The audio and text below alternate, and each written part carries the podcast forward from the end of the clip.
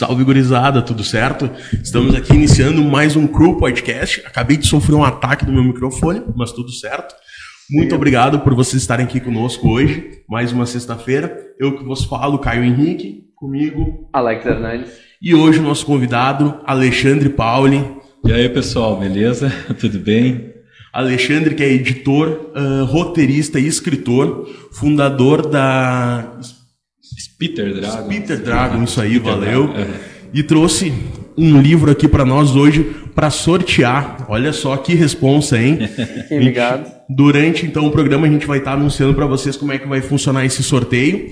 Importante vocês estarem ligados em tudo que o Alexandre falar, que vai envolver esse assunto para poder ganhar esse livro, beleza? Então fiquem ligados. Alexandre, seja muito bem-vindo ao Crew Podcast. É uma honra poder estar trocando essa ideia contigo hoje. Obrigado, eu que agradeço, agradeço a oportunidade de cada um de vocês de estar aqui na, na casa da Belona, né? Não sabe, eu estou em Bé, aqui do lado da minha cidade, Tramandaí, e é a cidade escolhida por Belona quando ela vem para a mortalidade, né? Para viver entre nós. Então, prazer imenso estar aqui com vocês. Obrigado pelo convite. Pô, a gente, a gente que agradece. Cara, eu podia começar contando um pouquinho da tua história Podia começar com como é que tu chegou nesse, nesse mundo HQ. Eu sei que tem um, tem um background aí de RPG. Podia contar um pouco como é que chegou nesse mundo? Eu comecei mesmo pelos quadrinhos. Eu é. venho de uma, de uma família de ávidos leitores, né? Meu pai lia Fumetti, né? Que é quadrinho, quadrinho italiano. Uhum. Uh, Tex, Ken Parker, essa linha. E os meus irmãos mais velhos, eu sou caçula, uhum. eles colecionavam Turma da Mônica, o do meio, e o mais velho Disney. Na época que eu era novo, uh, a gente podia ir na banca e trocar quadrinhos. As pessoas normalmente aceitavam, porque naquela época, quando um, um jornaleiro tinha que devolver o quadrinho, ele só precisava devolver a capa. Então o miolo ficava ali. Claro que você fazia, um, fazia uma troca assim no estilo 3 por para ganhar 2, entendeu? É, Às vezes 3 para ganhar 1, um, entendeu? Era assim. E a gente ia, então eu me lembro claramente assim dos meus dois irmãos pegando pela mão eu não, eu não tava, eu não era letrado, eu não estava na escola ainda, e me levando para a banca e eu me apaixonei pelo almanaque do Capitão América. Então foi o primeiro Príncipe Namor, Capitão América, basicamente a Marvel assim me uhum. atraiu, sabe? Uh, e a partir dali eu aprendi a ler lendo em cima de quadrinhos. Ah, isso é foda, uh, né? É. Massa Daí assim quadrinhos e 90, final da década de 80 eu tive o primeiro contato daí já com o RPG, que também vem dos quadrinhos, por causa da Disney. Uh, o Mickey Mouse tinha aventuras onde você ia lendo e decidindo o final da aventura, ou seja, você era o protagonista ali, que é a base do RPG, Sim, entendeu? Toma a decisão então, do isso, personagem, né? E, uh -huh, e daí eu, eu não me lembro de quem me deu, ou como eu consegui um livro daquela Espada Era Lei, que é um clássico também, e transformado em quadrinhos em que ali sim era um RPG, ali você tomava escolhas, tinha estilo de espadas diferentes, uhum. alguns arquétipos diferentes para você escolher entre o personagem. E ali eu comecei, pô, o que, que é isso? O que, que é RPG? O que, que acontece? Uhum. E daí uh, o pai de uma dupla de vizinhos, de amigos, pegou e nos trouxe isso aí importado pra gente. Não tinha no Brasil, o Brasil começou a sair em 90, 91, 92, com Tagmar, que foi o primeiro RPG brasileiro, né? Uh, o Desafio dos Bandeirantes, em, nessa período, mas aí a gente começou a pegar um pouquinho antes disso e, e, isso criou um negócio em mim que a partir dali, indiferente dos RPGs que eu ia adquirindo, eu não, não fazia regra deles, porque a gente aprendeu a fazer nossas regras, porque pô, ninguém falava inglês, nem o pai do guri ensinava, não, não, sabia também. Então a gente foi se pegando adaptava. RPG e se adaptando. E a partir até hoje, se você me dá um jogo, chega aqui me dá um tabuleiro, um zombicide que bomba. Eu não vou jogar nas regras do zombicide, a gente vai mexer em cima e vai fazer o jogo dessa forma. Ah, isso é muito bacana, é, cara. Daí quando a gente cria jogo, a gente dá essa oportunidade também, né? O Zombicide, que é o maior, o, desculpe, o Infected Z, que é o maior sucesso da nossa editora até agora, que é um card game de apocalipse zumbi você joga de várias maneiras diferentes, da maneira que você quiser, na verdade, sabe? Pior, isso, isso é bacana que deixa o jogo dinâmico, né? Porque uhum. às vezes tu joga uma duas vezes e já tá chato, porque é sempre a mesma coisa. Uhum. E tu tendo essa liberdade de criação é muito bacana, cara, porque tu inventa um mundo novo toda vez, né? Tu consegue ativar a criatividade. Isso é muito é, bacana. É, isso aí é fundamental. Então, a partir daí, em 92, eu criei meu primeiro cenário mesmo de RPG, que se chamava Combatentes RPG, que era um cenário de super-heróis, que de 92 para cá vai dando a base desses personagens que aparecem aqui. Por exemplo, a própria Two Blade aqui, ela surgiu na mesa de RPG. Jogar na mesa de RPG, entendeu? Personagens como Barão Escarlate, Rochedo, Chama, que tu vai encontrando nos quadrinhos hoje, eles vieram daí. De personagens criados dentro do mundo do RPG. Dentro do mundo de RPG. E o RPG, cara, eh, hoje até nem tanto, mas há um tempo atrás tu falava em RPG, todo mundo ficava assustado, né? Porque falavam que era um jogo onde se matavam pessoas na vida real, onde até teve uns casos no interior do estado que três guris, é, sabe? Não é sei na... se tu sofreu muito esse... Não, na, na, virada do, na virada do milênio ali bombava o Storyteller, né? Storyteller era a marca registrada deles, era Magos Ascensão, Lobisomem Apocalipse e Vampiro a Máscara, né? Esse último, então, era o principal protagonista, daí a molecada ficava... Enlouquecida, Enlouquecida, né? né? Porque lia ali os negócios e influenciado. Né? É, e eu me lembro que os mais velhos diziam, não, não joga isso, porque isso pode acabar uh, em tragédia, alguém pode morrer. Uhum. Então, sempre teve, eu acho, há um tempo atrás, esse ar meio misterioso é, no RPG. Eu né? acho que sim, eu acho que sim, sempre teve essa. Eu não passei por isso, uh, os meus amigos, por mais que estávamos, já estávamos no interior nessa época, uh, eu tinha mesmo liberdade, eu comecei a trabalhar muito cedo, né? Eu comecei a trabalhar com 12. Então já tinha uma liberdade, o meu pai e minha mãe sempre depositaram bastante confiança em nós, sabe? Eu entrei pro rock and roll muito cedo também, né? 15 anos eu já tinha banda, já estava fazendo show, entendeu? 16, ah, 17 bacana, anos cara. show. Que toca, só pra... Eu cantei muitos anos, fiz base, né? E fiz bateria e segunda voz também. Quando os caras descobriram que eu não cantava, eles me colocaram batera, né? Mas... A gente teve... Eu comecei com o hard rock, né? Aham. Uh -huh. uh, Garotos Podres, Ratos de Porão. A gente tocou alguma coisa de trash, tipo Sepultura. E dava dos velhos tempos, né? a gente tá falando antigamente. E daí depois foi migrando, daí com a Onda Grunge a gente teve o Violet Movie, que daí eu já era bateria e segunda voz. Joãozinho cantava e o JR2 no baixo. Daí a gente já fazia mais um som meio grunge mesmo. E aqui há uns Acho que não sei se faz uns 10 anos, eu acho que não. Eu tinha uma banda ainda aqui na cidade, daí que era Rua 42, mas aí já era rock and roll mesmo. Eu sempre gostei muito de compor, né? Uhum. Compor, fazer a base, pegar o violão, fazer a base é para compor música. Daí ali eu já, já cantava, tocava umas músicas, mas tocava umas coisas que eu gosto bastante, assim, tipo The Smiths, uh, uh, Pretenders, mais ou menos nessa linha, entendeu? E tocava aqui, Tramandaí, em Bé, era no litoral a banda? Tramandaí, Tramandaí. Tramandaí. Uhum. Mas já gente... pegou o Joyce ou não? Não, não, não. não, não era bem não, antes? Não, não. Não, não sei se era antes ou não, assim, mas não, não, não tinha muito. Eu também tinha uma, uma coisa muito em comum com o Renato Russo sou gay, capaz. não, a brincadeira. ele não gostava de fazer show, eu também nunca fui muito chegado, mas quando entrava no show, eu cara não queria sair, né? Mas Sim. eu nunca ah. fui muito chegado. Assim, tu curtia fazer a música, mas não se podia se apresentar e tal. É, mas me apresentei, fiz vários shows. Tem um, tem um que ficou muito marcado, que foi na, na foi em Santa Rosa no Parque de Exposições e o nome era O Fim do Silêncio. Não, minto, O Fim do Silêncio foi em 3 de maio. Esse era Concerto à Juventude, mas não um concerto musical, concerto de concertar, entendeu? Sim. Foi organizado. sacada, com... sacada. Então foi reunido quatro bandas para tocar na época. A principal banda que ia vir era The Tchekongas de Juí, que já tinha um, ah. um repertório legal. Ia tocar o Mortal Touch, que era uma banda de black. Lyric Butcher, que era a melhor da nossa região, lá os caras tocavam um death, assim. E nós com o hardcore, né? Nossa parestesia. Minto, ia tocar o Sem Futuro também, que daí já era punk rock. Uhum. E daí até nós fomos de ônibus com Sem Futuro. E com mais uma galera aqui, a gente não tinha ônibus, né? A banda não tinha. Mas a gente se juntava, alocava um ônibus e ia galera, às vezes as bandas. Só que a principal atração era tal do The Congas, né? Uhum. E daí, cara, e eu tava nervoso para aquele show. E eu tava no banheiro e era para começar a, às 11 e a nossa banda ia abrir o show. Eu sempre gostava de colocar, o pessoal dizia assim, ah, mas o prestígio, não sei o quê. Mas quando tu toca primeiro e a galera vai tocar depois, claro. tu tem um tempão para curtir depois, né, é, cara? Tu já tá, tu já tá livre, né, cara? Né? Uhum. E daí eu tava no banheiro, cara, passei mal do estômago. Sabe quando o cara fica nervosão, né? Nervosão. Uhum. E daí os caras chegaram, ô Alexandre, tem que, tem que tocar, cara. Tá lá, o pessoal tá no palco, é hora, é hora. E olha, tu dá uma notícia lá que o The Congas não vai vir. tá bem legal, né? É tipo assim, né? Tu vai abrir o show do The Police, daí tu só nesse ah, The Police não vai vir. Só não vão vir, cara. Mas falou no final do show isso. Não, não, eu subi lá em cima, eu subi lá em cima, daí eu pensei, porra, os caras tão de, de malandragem, né? Cara? Ai, que sacanagem. E daí eu subi lá em cima, olhei a galera toda reunida assim.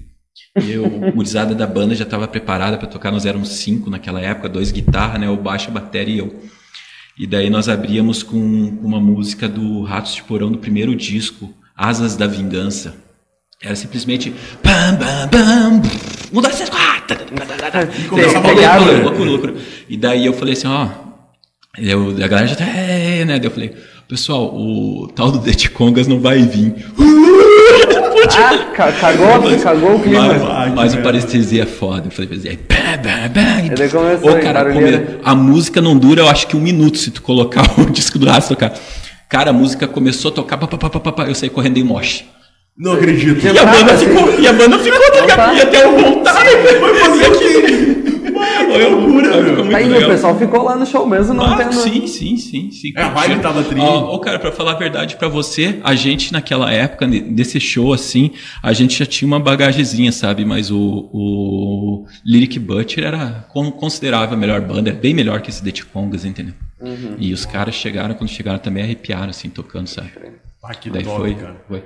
A história de rock eu tenho um monte também. Assim, Ah, mas, mas é que é uma desvirpada aqui no assunto. Vamos, vamos- Não, mas é legal. Então, essa influência, isso tudo sempre foi, foi se misturando, porque na própria Spitter a gente tem essa influência musical ah, latente. Ah, tu pega a primeira arte, que é a música, e mistura com a dona arte, que é o quadrinho. Então, a gente tem, quando a gente fez a campanha de Belona, nossos amigos do Piratas Siderais, essa música deles, pra gente colocar com Belona. Piratas Siderais aqui de Imbé. Aqui de Imbé, Piratas Siderais aqui de Imbé. Eles cederam a música, então o que, que acontece? Uma divulgação mútua, né? Porque a gente acabou Claro. divulgando a revista e divulgando os piratas. E dentro da própria Belona a gente tem o pub, né? E tá ali os caras do Piratas retratado tocando música neles. Ah, a própria Belona, né? Ela vem embora e vem trabalhar num pub de rock, entendeu? Ah, então, é- esses elementos, como o quadrinho, como o RPG, como o rock and roll em si, é constantemente São- presente em minha vida, entendeu? Ah, isso é bacana. A gente- E assim, só pra dar uma introdução pra quem não conhece o que que é o RPG, né? É roleplay game, né? Jogo de interpretação de papéis. Para ser bem simples, ele é um teatro de mesa. Tem uma figura de um diretor que vai narrando uma história, que dá uma sinopse, e os jogadores na mesa passam a interpretar e dizer o que eles estão fazendo diante da situação. Ele só é jogo mesmo porque vai ter provavelmente uma rolagem de dados, uma busca de sucesso ou fracasso em ações que tu toma. Mas esse sistema colocado é o que difere de um RPG geral, né? De um live Sim. action, se pensar. Então, tipo, tu tem um mestre que ele vai narrando a história Isso aí. e tu faz ela acontecer através das, das Isso, teus- isso. tuas decisões, né? Aham. E o que sai nos dados. É verdade. Daí tu tem uma ficha ali que diz quais são as tuas características É, e tudo mais. e os pontos assim principais é que o RPG ele não é um jogo competitivo, né? Ele é um jogo cooperativo É. e que você evolui, nunca vai ser igual uma partida a outra, nunca vai ser igual, então isso aí que o torna É diferente, né? Diferente Então, de tudo, é. acho que tão animador, porque tu vê a galera que gosta de RPG mesmo, que tá Uhum. nesse mundo. Ela tá sempre querendo ah, mais, né? Porque Aham. uma partida, normalmente, ela dura duas, três horas e sem ter fim, né? Tu para porque às vezes Sim, tá sim, cansado, sim. já não tem mais tempo, mas Aham. é um, algo que tu pode ter sem fim, né? Tu Aham. pode ou fazer uma história com início, meio e fim, ou tu viver naquele mundo, assim. e- É, eu tive com o mestre sempre três princípios para RPG. O primeiro, ele tem que ser divertido, né? Tem que Sim. agradar todo mundo. O segundo, o mestre não mata personagem, que nem professor, ele não reprova, né? O aluno reprova. Então Exato. o mestre é a mesma coisa, ele não mata personagem, mas você não tem culpa se o cara. Ah, eu vou me jogar no ninho de Tiamat, entendeu? Né? E vou tentar roubar um ovo. Sei lá, só tá dando. tu vai morrer, tá dele, né? Não- E, e o que o mestre falou tá falado, entendeu? Uhum. Não tem a figura do mestre, tem que ser respeitado nesse sentido. Se ele falar que tá chovendo, então tá chovendo. Então daí o RPG acontece e é E é, o que torna né? ele sensacional, né? Sensacional. Aham. E é que nem eu falei pra vocês, eu cresci nesse meio, cresci. A minha vida foi moldada com RPG. A minha esposa eu conheci no RPG. ah, meus filhos cresceram com RPG. Minha filha é narradora de RPG. Entendeu? Então é, é muito, muito legal. A muito vida- gratificante. A vida toda ao redor do RPG, entendeu? que bacana. Do rock and roll também, dos quadrinhos. mas em si. Vai em si, andando junto. aham. E, e essa, quando tu migrou. Não, não migrou porque tu continua no, no RPG. Mas quando é que surgiu os quadrinhos em paralelo ao RPG? Isso aí é graças ao amigo Mauro Bom. Quem não conhece o Mauro Bom, ele é, é bancário aqui em Tramandaí, no, no Banco do Brasil. E é nosso editor também na, na? Spita. Aceita uma água? Aceito, Com aceito gás, sim. sem gás? Sem, sem, por favor. E ele é nosso, nosso editor também na Spita. Valeu. é também roteirista da Spitter e também é revisor na Spitter. E eu vou continuar falando. o, o Mauro é o cara. Então é um irmãozão que eu tenho aí. E o, um grande amigo. Nós estávamos lá em casa e entramos no assunto, conversando na mesa e já estava produzindo, já tinha produzido o Infected Z, que é esse card game, entendeu? Uh, planejando o RPG do Infected Z, planejando o Primeira Masmorra, que ia ser o nosso RPG medieval normal, coisa assim.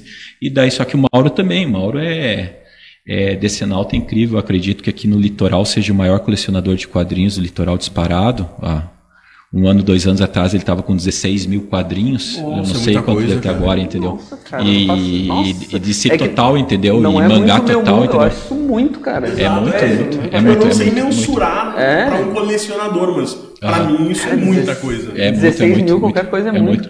Eu cheguei a 5.500. Hoje eu tenho, como eu coloquei muito para venda, que eu estou migrando para o quadrinho nacional, depois eu, hum. eu falo mais para vocês, então eu estou diminuindo bastante, assim.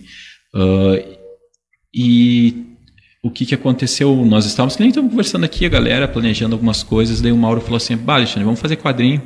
Primeira coisa, cara, que eu falei para eles foi assim, puta, vai ser caro. Porque o quadrinho não é simples de fazer, ele demora para fazer, envolve várias pessoas para fazer, entendeu? Uh, e pegar desenhista, a primeira coisa que eu pensei, pô, só que eu sou apaixonado por quadrinhos, né? Uh, e o Mauro também por quadrinhos. E daí a gente, pá, vamos tentar fazer, vamos começar a escrever então alguma coisa junto, Mauro. A gente começou a escrever Trinity em 2018, a gente lançou ele agora faz três meses. Entendeu? Uh, é o nosso maior encadernado, ele vai ter em média 118 páginas. Nossa, e envolveu bacana. mais de 10 desenhistas, porque Nossa. a gente foi fazendo. A gente pensou assim: vamos fazer a origem do nosso universo em Trinity, tanto é Trinity Origem, mas ao mesmo tempo a gente vai fazer uma homenagem à maior trindade dos quadrinhos: o Super-Homem, a Mulher Maravilha e o Batman dentro ah, da nossa bacana. visão. Então ficou um trabalho incrível, sabe? Uh, o primeiro prólogo, a página prólogo, que está com o Jader Domingues Corrêa, que é um artista já de renome aqui no Sul, já nos quadrinhos, ela abre, então tem um homem das cavernas praticamente, uma árvore com fruto e uma mulher surgindo na frente dele, né? E daí só tem um recordatório no princípio. Entendeu? Uau. Então já dá uma batida tipo Adão e Eva, sabe? E daí começa a década de 30, desenhada magistralmente pelo meu primeiro parceiro de, de colaboração, assim, que é o José Silveira, que é o nosso desenhista aqui de Tramandaí, que é um artista ímpar e o cara só não está na Marvel, na DC, porque os caras não viram ainda o trabalho dele. Uh, o José desenha a década de 30, que é muito legal, ela começa no Rio de Janeiro, logo após a revolta da Chibata, pega esse período.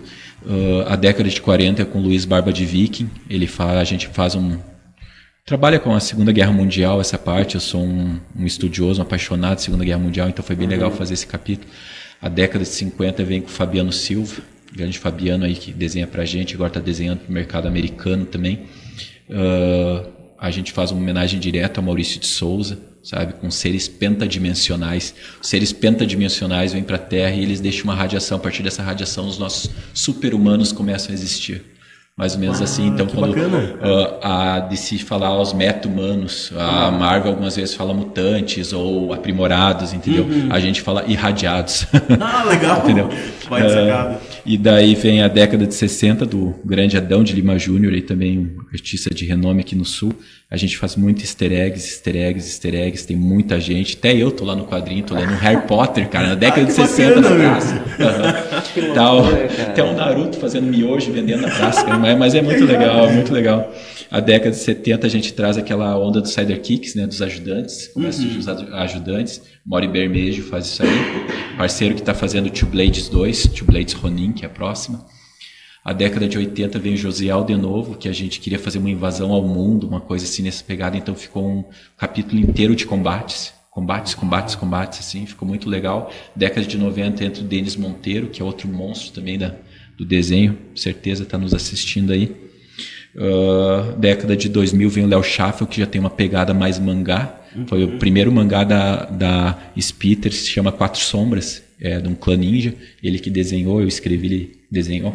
Já vai entrar em financiamento coletivo agora. Eu acredito que se não entrar nesse final de semana, metade de semana que vem já está em financiamento uhum. coletivo. E para finalizar, a HQ Minha Filha, fez o prefácio da última. Sério? Ficou, ficou muito legal. Bah, que- que, E que daí ficou muito, ficou muito tri, ficou muito tri. Que trampo. E Top. aham, daí tem mais um trabalho extra que a gente tá pensando em colocar ou não colocar, que é um que é um vamos dizer assim uma homenagem que foi o Alexander Alves que fez também. Da- Daí dá mais oito páginas de história, né, separada, assim, para uma nova roupagem de ver. Então ficou um trabalho bem legal, Muito bem completo, né? Esse trabalho já tá lançado. Esse é o que Esse, vai lançar. esse a gente a gente foi a nossa melhor arrecadação de financiamento coletivo até agora. A gente está acabando a, a parte de edição final dele para Uhum. colocar na gráfica, né? A- o nosso sonho era colocar antes do recesso agora de final Uhum. do ano, mas se não conseguir a gente coloca metade de janeiro ali quando abrir Mas tudo. também é assim. um trampo que é o seguinte, tu não precisa ficar correndo com bagulho, né? Não É, tem por que a- fazer a gente o não pode, é, a gente não pode, a gente Fica tem mais ou menos uma, uma data que a gente estabelece com a pessoa que apoiou, né? Sim. Mas ah, eles são todos compreensivos Imagino. porque eles sabem que, que a gente está sempre fazendo o melhor, entendeu? As gráficas hoje, a maioria tu pega aí uns trabalhos de, de caras grandes, mas tu sabe que vai vir coisa melhor, que vale a pena, vale a pena tu esperar Sim. vir mais páginas, mais coisas Claro, extras dentro, né? Claro. É bem legal. A partir daí a gente começou a fazer quadrinho. Uh, e o ponto principal foi que, como eu já organizava os eventos aqui na cidade, né, o Anime Beat, o RPG no Litoral, eu Ah, já tinha vamos falar contato com, também. com, com vários artistas do meio. Sim. Daí eu comecei a falar com esses artistas do meio e começar a criar o hall de artistas para editora. Que o ponto chave para uma editora funcionar é você ter conteúdo para alimentar a editora e ter artistas para poder formular esse conteúdo e fazê-lo. Claro. Eu sentei com a minha esposa e falei, ó, vai ser um projeto que não vai ser um projeto de retorno financeiro imediato. Dificilmente alguém ganha dinheiro com quadrinhos no Brasil. Sim. Falei para ela, mas a figura está ainda. mudando. É, é de- claro, a gente não está falando Maurício Souza, né? É fora da outro curva, é outro nível. A gente, daí a gente está nível de cima Marvel, né? Exato. Mas enfim. Ah, mas a gente vai fazer e a gente vai com uma proposta diferente. A gente vai fazer em capa dura. Nessa época eu já estava migrando todas as minhas coleções para capa dura, entendeu? Tu, tu coloca na estante, fica melhor, entendeu? Tu pega mais histórias apresentado, fechadas, né? tudo assim. E os caras, ah, mas tu vai eletizar? Eu falei, não, não sei se é eletizar, mas a gente vai fazer uma forma que a pessoa vai dizer, eu vou comprar porque aqui tem qualidade, Sim, entendeu? exato. Aqui tem conteúdo e aqui tem continuismo, que é a nossa missão quando a gente formulou essa ideia.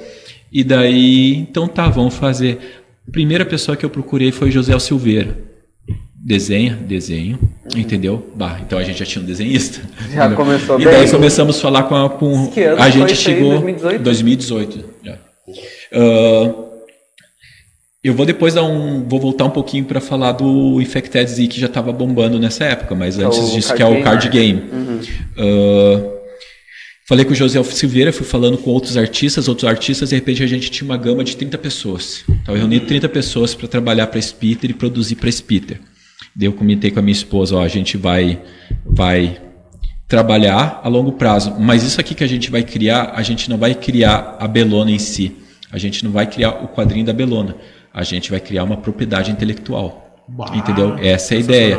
Porque é uma propriedade intelectual, porque tu sabe que quadrinhos, literatura influencia basicamente todas as séries e filmes que estão bombando. Exato. Entendeu? Eles nascem dessa nona arte, que foi uma arte desprezada por muito tempo, e pela filmologia, né? Ah, desculpa, pela literatura, e daí que alimenta a maioria dessas artes. Então a gente pensou dessa forma e disse, ah, vamos fazer. Então o que eu falei para ela, nós vamos pegar e investir em produção. Vamos produzir, produzir, produzir, produzir, produzir. Porque não adiantava eu querer colocar no mercado alguma coisa e não ter vitrina. Sabe, a maioria das pessoas hoje, elas têm mil projetos, mas tu conta nos dedos o número de pessoas que você vê fazer. entendeu? Exatamente. Então, ah, ah, eu sempre toco nesse assunto, eu digo assim, as pessoas não são o que falam, elas são o que fazem. Então, esse é o diferencial. Nós vamos fazer. Por quê? Porque logo que eu comecei no, no segmento, o que, que eu fiz? Eu fui procurar umas editoras menores na Europa e nos Estados Unidos. Fechei contato com duas. Uma de um desenhista, que foi desenhista do Homem-Aranha, do Danger Girls, dos J. Joe.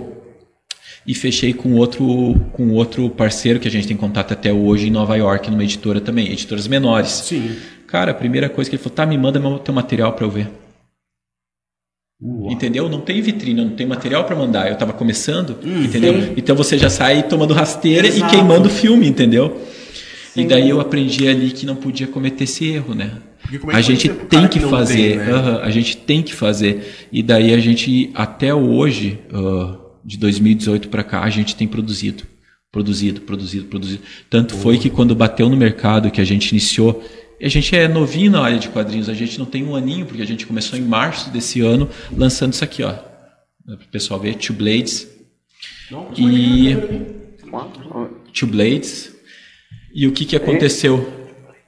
Two Blade em março, Belona em junho, uh, Patrulha Sideral em agosto, Baronesa Escarlate em setembro, e a coisa começou assim, e o pessoal do meio começou a se apavorar. Opa, como assim, entendeu? Muito conteúdo, né? E daí, só esse ano, pelos lançamentos que a gente fez, claro que não está tudo impresso, foram seis graphic novels. Uau. Cara, e a gente pega mercado, editoras grandes que não fazem isso, entendeu? Claro que digo não fazem isso porque basicamente hoje no Brasil, não vamos citar Maurício Souza de novo, Sim. não tem quem produza material próprio nosso. O que, que eles é. fazem? Eles compram direitos fora e relançam aqui. Dá uhum. certo? Dá. Sim. Dá melhor, porque o Brasil cresceu com uma ideia de preconceito quanto à nossa arte, entendeu? Então, Exatamente. sabe, sempre melhor o Jones Bar do que o Bar do João, né? Não é verdade? É verdade. A não ser se você tiver nas mãos da aranha, né? Daí tu vai, né? Mas enfim, o que que acontece? Daí o, o, o, a gente mergulhou fundo e surpreendeu o mercado trazendo esse tipo de material. Vocês tiveram contato, viram material, um material com qualidade, assim, um material que não estava acostumado o nosso, o nosso mercado, em sua maioria, ver, né? Uhum. O pessoal ainda estava com um formatinho, ou aquilo ali é poucas páginas e coisas assim, e a, e a gente entrou com isso. E tanto é que hoje em produção para o segundo, segundo ano agora, só na linha do Speed Universe, ou seja, o universo de quadrinhos super-heróis nossos, nós estamos com 14 a 16 projetos para o ano que vem. Entendeu? A gente não tem nem, projeto, é, a gente não tem nem tempo hábil, só que uma parte desses muitos projetos já estão prontos. E ah, tem que sair, né, cara? Não tem outra opção. Não tem opção, né? vai ter que sair. Mas isso eu ia perguntar, é demanda represada, tipo assim, vocês já tinham isso aí e estão lançando, ou vocês estão escrevendo e lançando e tem... Aí que tá, a gente é muita coisa, vem de, vem de 92 dos combatentes, histórias sendo formuladas, entendeu? A gente tem hoje 70, a gente tem o diagrama da, do Speed Universo, a gente só está falando disso, a linha editorial da editora é maior, né? Falando Sim. só de super-heróis. Uhum. A gente tem um diagrama hoje com 73, 74 projetos. Todos esses projetos eles já tiveram argumento desenvolvido, não roteirização em si, mas no mínimo o argumento Sim. já tiveram toda a formulação geral do que do que se linha, o que não se linha, tu olha o diagrama, tu vê essa história, vai ter com isso, isso, isso, aquilo, entendeu? E, e dentro disso a gente tem seis prontos hoje, né? E mais esses 14, 16 que estão sendo finalizados ou finalizados já. Para te dar um exemplo, Supéria está pronta, Bagman, o primeiro do Bagman está pronto. Uh, Templar, eu ia, nós estamos com uma campanha no Catarse agora no nosso sétimo que é Astron, está pronto, entendeu? Templar estava pronto, eu ia lançar Templar e daí eu, cara, eu acordei de manhã porque Templar é PB, então é uma campanha que eu não preciso arrecadar muito financeiramente uhum. porque é bem mais barato para imprimir. Uh, deixando claro, a produção é sempre a editora que paga, a gente não usa dinheiro de fora para fazer a produção, então seja designer, ilustração, uh, roteirização, se preciso, ou, ou, colorização, é tudo pago já na produção dela. Então a gente, quando entra no Catarse, no, no financiamento coletivo, né, uhum. né, uh, a gente entra para pegar valores para ajudar na impressão. Uhum. Basicamente é isso. Se você chegar lá, você vai ver nossos, o nosso colocação de custos é impressão e, claro, a taxa que o Catarse cobra, que é os 13%. Daí. Uh, então, com isso, a gente tem muito material produzindo e sendo produzido, a gente não para, entendeu? A gente está sempre girando, porque hoje nós somos 17, 18. Se contar, a gente tem três artistas fazendo testes hoje para a Spitter. Mas uh, é, é um núcleo. Lembra que eu falei para vocês que chegamos a 30, mas eu Sim. digo esses 16, 17, 18 para tocar naquele assunto que para algo dar certo, uma banda, uma coisa, a gente tem que ter um núcleo de pessoas que tem o mesmo ideal, que tem tá a mesma alinhado, vontade, que está tá alinhado, alinhado, entendeu? E a gente tem isso, a gente. Eu acho que é o principal. Acho não, tenho certeza, né? Achismo, o cara fica. Exato. Eu tenho certeza que é, que é o a grande lance da Spitter né? é essa gurizada, sabe? E essa gurizada. E escrevendo para Spitter sou eu, o Mauro, que eu citei agora há pouco, uhum. o Chris Stussy, do Espírito Santo, Capixaba, o, o Fabiano Anert, Capixaba também.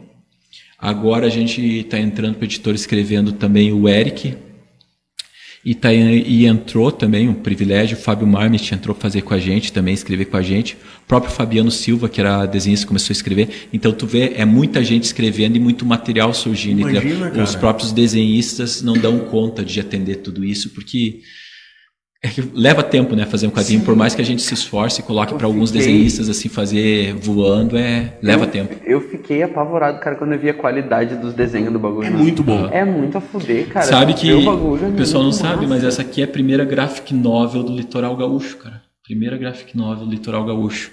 E essa aqui é uma graphic novel fantástica feita por dois filhos aqui do Litoral, que é eu e o Josiel, cara. Sim, entendeu? sensacional. um negócio disso aqui. Eu fico, fico eu abismado. talvez seja a primeira vez que aparece o nome de Imbé no, no material é desse. Não, né, e tu sabe que, que. Eu não sei, na verdade, eu não posso estar falando porque é um projeto. Uh, vai ser o primeiro crossover. Vocês estão ligados que é um crossover, né? Claro. Vai ser, a gente vai juntar a Dom Comics com a. Mostra, ter mostra, uma mostra, ideia assim. do que, que é o trabalho. A qualidade do trabalho. Não, a cor, o desenho, assim, ó, eu fiquei apaixonado quando eu vi uhum. Eu vi uma cópia desse jogo semana passada. Uhum. Tive, tive o privilégio de pegar uma na mão e caralho muito massa. E, assim, e como é que surgiu, então, uh, surgiu a ideia de criar quadrinhos, então, naquela conversa com o teu amigo? Com o Mauro, e eu sou um... Cara, o que, que eu posso dizer para você? Eu escrevo, escrevo muito rápido. Uhum. Eu comecei escrevendo roteiro para cinema e roteiro para série. Comecei como estudando essa parte. A partir dali, eu migrei e comecei a escrever literatura, literatura fantástica e contos, né? E Sim. RPGs. E escrever quadrinhos para mim se tornou muito fácil. Para vocês terem uma ideia, hoje eu escrevo para Spitter, né? Obviamente. Uh, vamos dizer que desses 73, 74 projetos que tem ali, com certeza uns 60 são escritos por mim. E o, o eu estou escrevendo hoje para a editora Kalima. Eu não sei se vocês sabem, mas a editora Kalima é aqui de Imbé. Está produzindo sabia, HQ no mercado nacional, tudo. Grande amigo Wagner. Uh, Convide uma hora, vai ser, vai ser bom ser. Vai ser legal. É que assim não é muito meu, não é muito meu universo, cara, mas é bacana é muito saber legal, que tem gente fazendo um troço diferente. Assim. Eu estou escrevendo a primeira HQ deles mesmo do universo do Kalima Verso, se chama Lenhador. A história começa aqui em Cidreira e vem por aqui. Uh, eu estou escrevendo para ele. Eu vou escrever também Sombria, que é uma nova HQ deles também, que vai se passar aqui também, litoral. Estou uh, escrevendo para o Universo Poderoso da Bahia, a gente está com campanha no Catarse, né? A campanha dele está ali, a primeira HQ dele. Eu estou escrevendo as quatro primeiras HQs e vou escrever um, um. Vai ser um crossover, um encadernado também para o Universo Poderoso. Uh, vou começar uma parceria para escrever também para o Lorde Lobo. Aqui um parceirão também. E para os amigos todos que vão. E, então eu, eu tenho essa facilidade. Eu acho, particularmente, o quadrinho muito mais fácil de escrever do que a autorização de cinema, o filme que eu falei para vocês e principalmente Sim. a literatura em si, entendeu? Uhum. Mas claro, cada um tem sua tem, a tua tem facilidade sua, é aqui, é, né? É aqui. mundo. Isso. E daí o, o RPG também é bem fácil para mim, sabe? Mas a, aqui ele ele conta, eu tenho a metodologia, o jeito que eu faço tudo. Então dá muito certo. Então quando eu vi, eu comecei a escrever e, e como mestre narrador, há tanto tempo eu tenho Cara, se parar para ver, eu tenho centenas e centenas, talvez milhares de histórias criadas que eu joguei Sim. na mesa. Cada vez que nós jogamos na mesa é uma história que é criada, entendeu? E obviamente eu tive o privilégio de criar ela com tantas pessoas, porque você sabe, o mestre ele dá o início, mas quem vai formulando o meio da aventura e o fim são os uhum. jogadores. Então vem muito daquilo. Isso aqui é pura aventura de RPG, que saiu do RPG, entendeu? Tá aqui transposta no, no livro. Não tem diferença. Isso aqui. Queria comentar alguma coisa de crossover? Ah, eu, não sei se eu posso, mas eu posso. Eu vou falar ai, aí para vocês. agora vai ter que a falar. Tá... Começou, né, cara? a gente tá para lançar nosso primeiro crossover. Vem o ano que vem. E é uma parceria, privilégio para esse Peter estar tá fazendo com a Dom Comics do Grande Pie, que é um mestre do quadrinho nacional, sabe? Os caras aí. Eu tenho aprendido muito com ele, o pessoal da editora tem aprendido muito com ele, uh, se inspirado nele. E a gente eu e o Denis tínhamos acabado de fazer Baronesa Escarlate, estávamos começando Vanguarda, e daí a gente comentou, cara, tinha que fazer alguma coisa assim com a Belona e a Baronesa Escarlate junto, ia bombar muito, sabe? Bah, pior que... E daí a gente começou pensando assim, e daí eu pensei, pá, B, B, B. E o Pierre tem um personagem, o principal personagem dele também é com B, né? Ah, vou falar, é blindado. E daí eu pensei assim, cara Belona, Blindado, Baronesa e o subtítulo, né? Escarlate. Sangue escorrido, sabe? Uhum. Cara, e escrevemos já a história. A história já está no concept toda dela.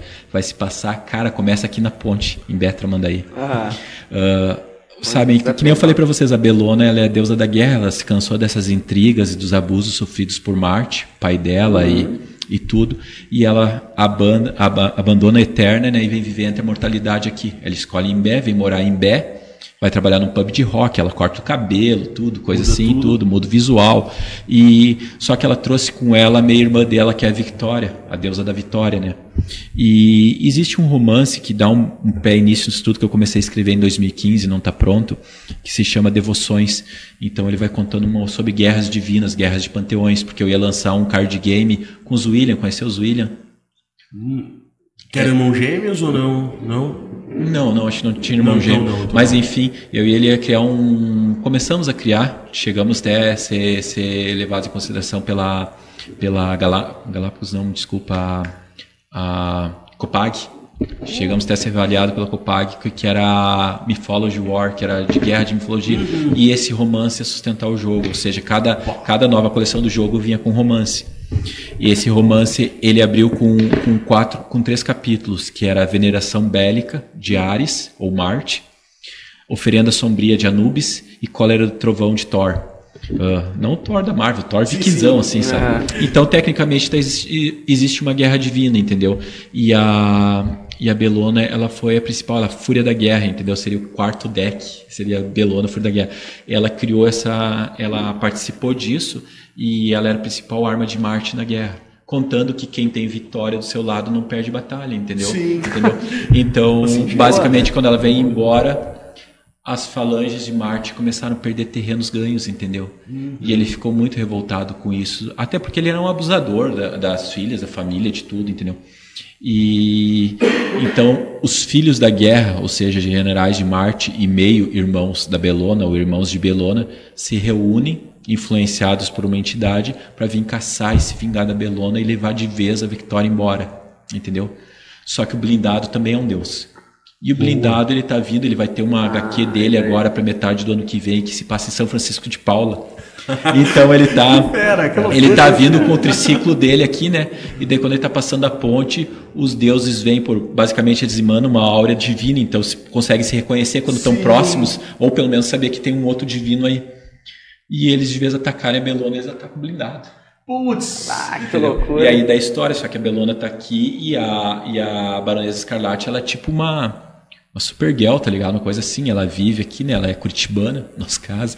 E daí ela vem quando sabe que tá havendo uma destruição, porque ali na frente onde eu trabalho, eu trabalho na Câmara de Vereadores de Tramandaí, né? Eu sou tesoureiro do Legislativo Municipal aqui de Tramanda. E daí bem ali na frente, entre o Banco do Brasil, ali onde que tem aquele aquele baita a Tower ali, ali tudo isso que tem aquilo começa a briga tudo ali. Então a parte ah, de combate, uma parte de combate cara. é tudo ali. E tudo e, isso ilustrado no livro, no isso, HQ, tudo, né? tudo na HQ, tudo na HQ. Vai começar ali e acaba na beira-mar. é sensacional, Então cara. vai ser um super encadernado também, então é muita coisa aqui.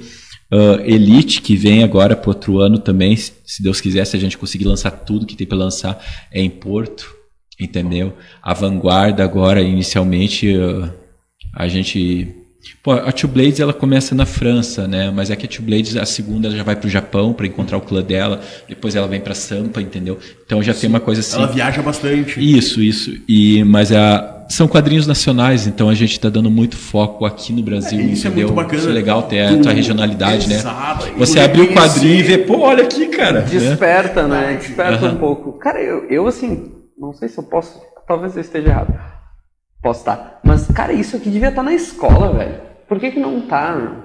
Porque ah, assim, é. eu entendo o valor que tem tu ler um clássico, tu tem que sim, ler sim, sim. as pessoas renomadas, mas cara, tu entregar isso aqui pra uma criança, ela abriu um bagulho coloridaço, falando hum. da cidade dela, falando de super-herói, tipo, isso aqui vai incentivar ela a ler, tá ligado? Né? É o início do bagulho, que tu ler isso aqui numa escola, tu não é... precisa obrigar uma criança a ler, velho. Não, não, não, não, não. Né? Tu lê que ela vai dizer assim, ó, ah, essa história aqui, ó, tu vai ler um pedaço, ela vai chegar em Bé. A pessoa vai ficar, como assim, cara? Tem super-herói em Bé. Tem super-herói em Bé. Ah, olha só, velho. É, Por isso, que não tá? Isso que você falou é muito importante. É, assim, uh, a gente falou antigamente, ela era uma, a nona arte era uma, era uma arte desprezada, né? Uhum. Vocês sabem que mudou tudo. Os filmes do Homem de Ferro, aquela virada toda mudou tudo, né? Mudou o mercado pra gente. Total. O geek passou, o nerd passou de ser uma coisa ofensiva pra virar o cool, né? O cara legal, o cara da área, ser, né? entendeu? Todo mundo quer Ele ser. mudou de nerd pra geek. E é, mudou. Já- pra- já virou- Mas enfim, o que que acontece? Ah,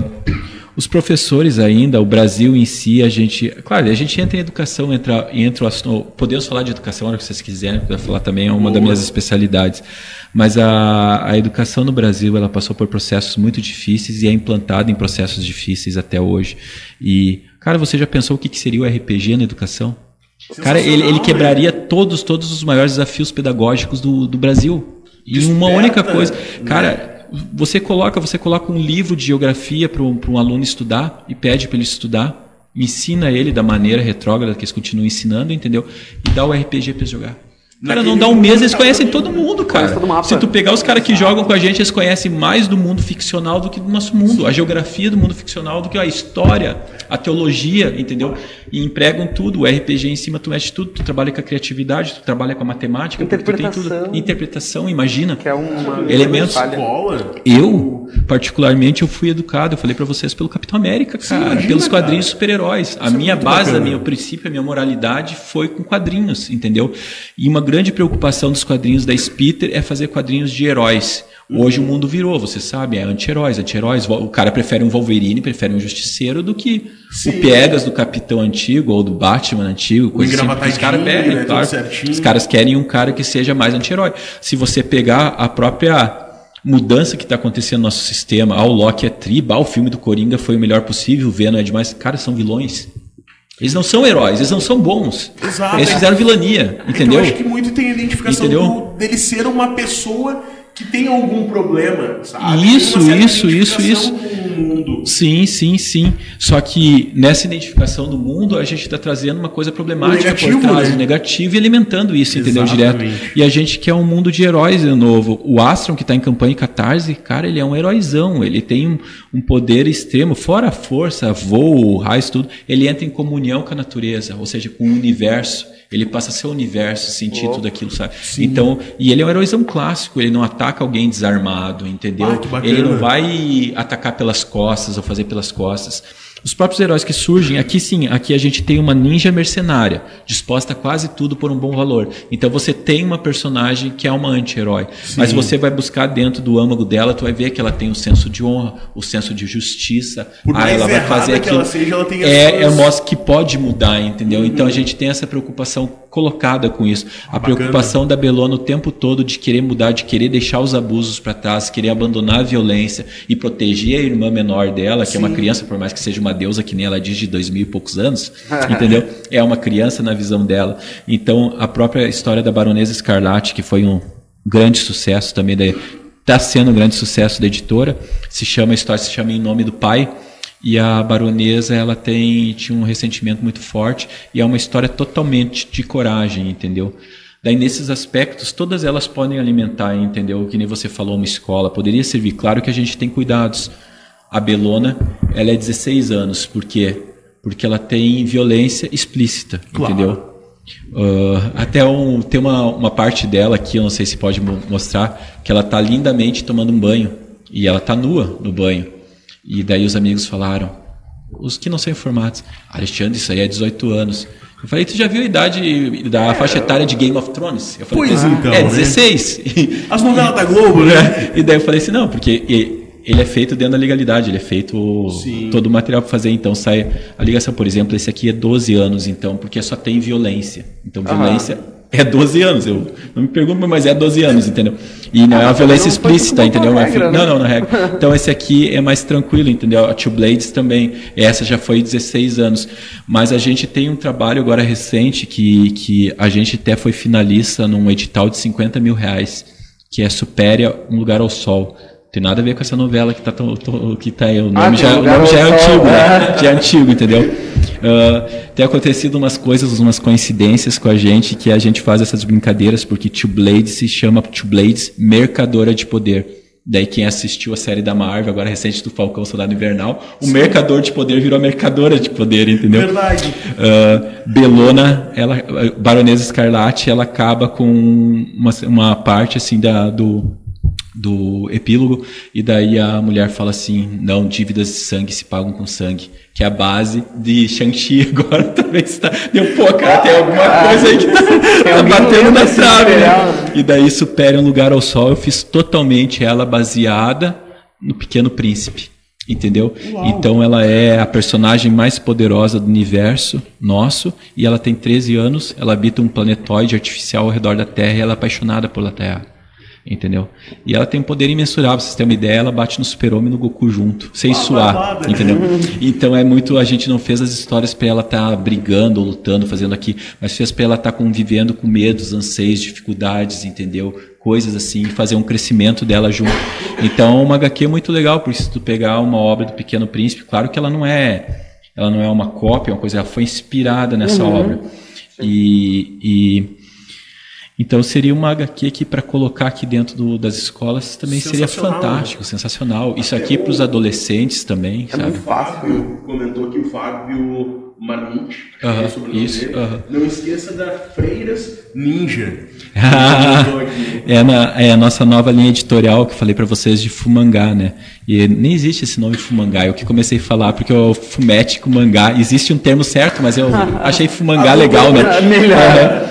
Daí, dentro dos termos de mangá, a gente pensou assim, faz um mês mais ou menos, só para gente ter uma ideia, um mês a dois meses. A gente pensou, vamos fazer mangá, vamos fazer mangá. Eu já tava, na verdade, eu já estava trabalhando com quatro sombras, mas sem sem, sem um mérito assim de vamos fazer uma linha editorial e lançar esse tipo de, de porque daí ele já é um formatinho tradicional, já é um formato do mangá tradicional que vocês Sim. conhecem no Fumete. Uhum. É um material editorial mais barato, entendeu tal, mas tem a oportunidade de a gente trabalhar fora desse universo ou fazer coisas ligadas com isso. Cara, a gente já está trabalhando, já está quatro sombras pronto, Blue Fighter pronto, que é um de luta de tradicional de uhum. campeonato. A gente está trabalhando em Caos, que é um cenário pós-apocalíptico em São Paulo, com criaturas e coisas assim. A gente está trabalhando em Estranho Oeste Ronin. Estranho Oeste é mais ou menos espada e magia. Espada e magia, tu sabe o que, que é? Espada e feitiçaria, né? Uhum. Que é o estilo Conan, estilo diverso aí que tu vê aí. O, quando tu fala Estranho Oeste, é Velho Oeste com terror. Uhum. Entendeu? Daí esse é Estranho Oeste Ronin que dá um samurai, ele, ele cansa das batalhas, sangue, coisa que tá lá, e ele vem pro Velho Oeste e acaba se envolvendo. Até na capa dele tá muito legal, ele tá vestido de cowboy com uma espada, e tem um, sabe um verme maldito do filme? Arrebentando assim a pradaria e vindo na direção dele, assim, no pôr do sol, ficou muito legal. Até a gente quer ver se a gente usa, usa a música do, do Vince lá grande, Vince ah, Velvet, deve estar tá assistindo aí, Vince Isso, Velvet. isso, a gente quer ver se coloca a propaganda para o lançamento dele, quando fizer para o ano que vem, claro, de, de... Cara, me fugiu a, a, música agora, a gente falou tantas vezes, mas daqui a pouco eu lembro. E daí, Freiras Ninjas é composição do Fábio Marmit, eu estou ajudando no roteiro. É um grupo de freiras ninja aí que vem de, um, de, um, de uma linha da igreja que caça lobisomens, vampiros e e criaturas do além do Aqui Onde Se Vives Mortos. Bah, que bacana, é muito cara. legal. E é legal que ele tem todo um fundamento histórico, que quando a igreja católica entrou no Japão feudal, entendeu? Toda aquela Sim. parte, coisa assim. O, o, o senhor do feudo mandou ninjas ir lá para acabar com isso, e tinha uma ou duas ninjas que acabaram entrando para o cristianismo e ficando dentro e deram origem a essa linhagem de freiras ninjas. E as freiras. Ah, que background, né? E mangá, e mangá é legal porque mangá é pra, pra gurizada, bem pra gurizada mesmo. As freiras Exato. ninjas são, sabe, ah. são voluptuosas, são bar. E daí tem, a Gertrudes, que é a, minha, a né? Gertrudes é a minha freira, freira ninja preferida. Ela tem uma cicatriz na cara e ela gosta de chamar no revólver, na pistola, shuriken. Daí tem a Maria, que é que é daí é mais tradicional sim, mas também muito legal e a Elisângela e a enfim, esqueci do outro. Mas enfim, a gente já pegou do mangá, já deu ideia, conversamos com o Fábio Marmit e a gente tem a gente tem feito um grupo assim unido bastante editores, a gente até chama Editoras Unidas e selos editoriais e pequenos do Brasil. Então a gente se junta e se ajuda mutuamente. Daquilo que eu falei para vocês, que eu estou escrevendo para uma editora, escrevendo para uma uhum. outra, escrevendo, a gente vai fazendo é, essas mãos. Aproveitando isso, o Wagner Neubert comentou aqui, Alexandre, um super parceiro aqui da editora Calimar, tamo junto. A Kalima é daqui, aqui de Imbé. Kalima, isso Cara, aí. aqui de Imbé. Uhum. O Christian Stuzzi também botou, "Ô, estamos aí curtindo o Baita podcast." escritor, cara, baita escritor. Acabou de escrever o roteiro de, de Simon Rex e tá colorindo Hopper pra gente e coloriu tá aqui, ó. Se a gente abrir aqui nessa página aqui, a gente acha Christian Stussy. Aí, ó, cores. Ah, que Ah, bacana. Então, gurizada, a gente boa pra caramba. E nessa pegada de, de fazer o mangá, fazer os edi- editoriais, vai ter agora a, a, a Brigitte, acho que é. Eu tô até. Que é outra feira ninja, que na verdade ela é uma feira ninja que não. que, que se rebelou porque ela não, não quer só mais matar lobisomem, coisa quer matar o que for corrupto. É, Uau. é corrupto, é ladrão, político, pá, Vai junto. Larga em Brasília, Então, ela não para é, de trabalhar, né? É, o caso Então, dela, legal. ela já sai do mangá e vem pra dentro do Spirit Universe, entendeu? Vai ser uma freira ninja ali, Ronin, uma freira Cara, que ninja. Top, cara. Então é muito legal, cara, as histórias tudo se envolvendo, as coisas acontecendo, trabalhar dentro do mercado nacional, mostrar a nossa regionalidade, tudo. E o Tem bacana sido é um privilégio, cara. flutuar em diversos mundos, de diversos cenários, né? Ah, tu faz o que Então, tua imaginação mandar. Exato, Aham, isso é aham. muito bacana, cara. E a gente vai ligando as coisas, a gente tem ameaças que se trabalhando, que, por exemplo, a gente. A Ares, a deusa da discórdia, é a grande vilã de toda essa primeira setenta e poucas HQs que eu te falei, das coisas que Do se englobam, universo, o né? universo que vai colocando. Ao mesmo tempo aqui começa a surgir a ameaça dos alfas que vão vir nas histórias, entendeu? Então são coisas que, que vem surgindo e tu vai compondo e vai fazendo. E Falando nesse livro aqui, para quem chegou agora, esse livro o Alexandre trouxe para nós para a gente fazer um sorteio. Então, no final do podcast, esse livro aqui vai estar sendo sorteado, esse HQ, certo? Então, fiquem atentos que a gente vai estar durante o programa falando o que, que tem que fazer para poder ganhar. Mas uma coisa importante, que tem que estar seguindo o Instagram da Crew Podcast lá, tá? E da Spiter, Spitter Dragon, Spitter né? Dragon. Sigam essas duas páginas no Instagram, que é um dos principais objetivos para ganhar o sorteio desse, dessa HQ. falei, pessoal, curtir o canal também, né? Boa, Curtir importante. o canal de vocês também. Bom, bom. bom. Isso. E aproveitando então, dando uma entrada na questão do Anime Beat, que até tu veio com a camiseta hoje. Uhum. Cara, como é que surgiu essa ideia do Anime Beat e ele se tornou referência no litoral e até no estado, né? É, do, ele é o maior evento multicultural do litoral gaúcho. É referência mesmo, ficou. E, e eu acho que o principal diferencial dele para todos os outros é que a gente tenta colocar ah, atrações o tempo todo nele, sabe? Buscando sempre atrações, atrações. Ele não fica apegado à base do que a gente vê num evento normal.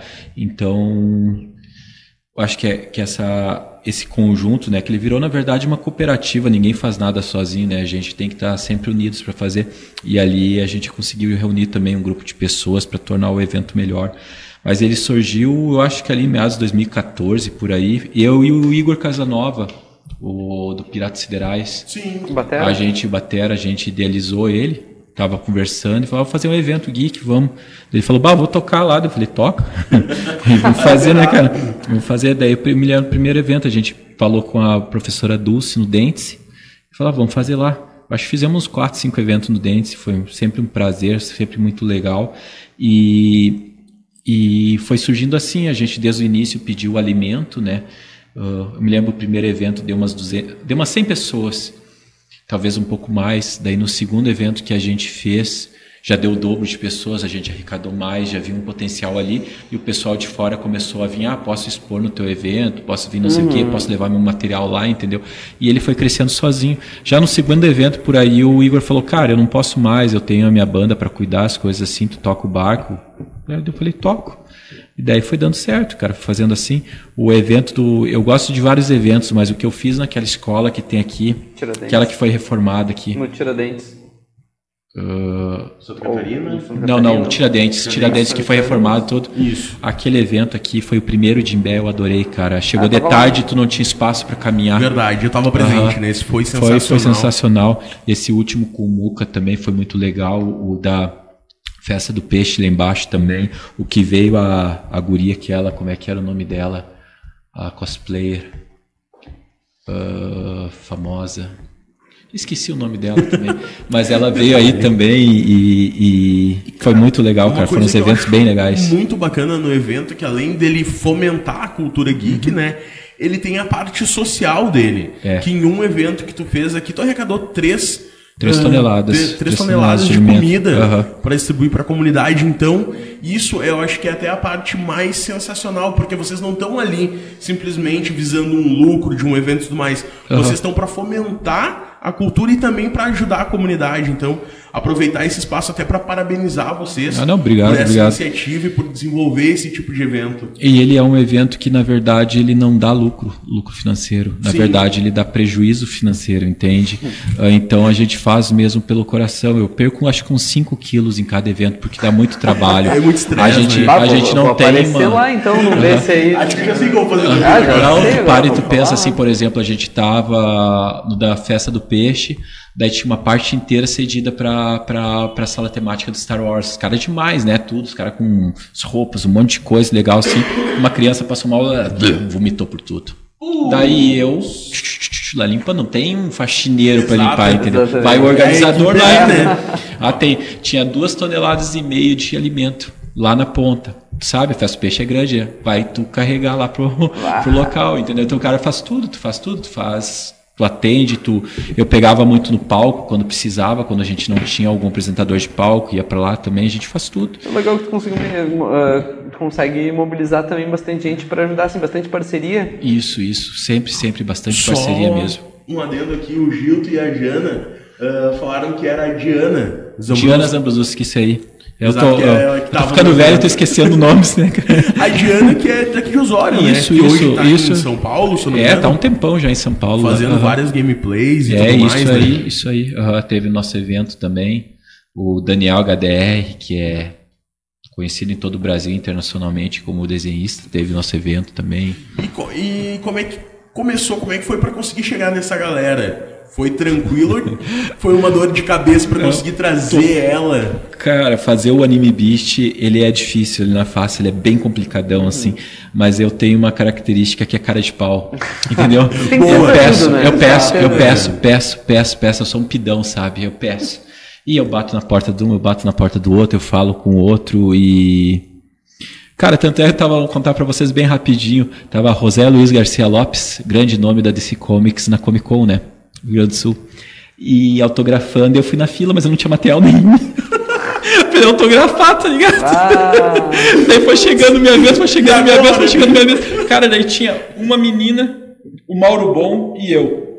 E daí ia chegar no José Luiz Garcia Lopes, o cara que moldou a face comercial da, da DC Comics, que eles desenham na década de 70, uhum. Super Amigos, essas Foda. coisas tudo. E o cara autografando tudo, daí chega o cara na fila e diz, ó... Oh, parou por aqui, não, ele não vai mais, depois de tarde continua, não me lembro se era uma coisa assim.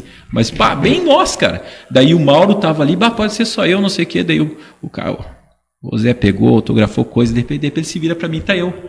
E daí eu inventei de falar inglês e espanhol com ele. Meu Misturei tudo. Deus do céu. E em resumo da coisa, eu pedi o cotoco dele.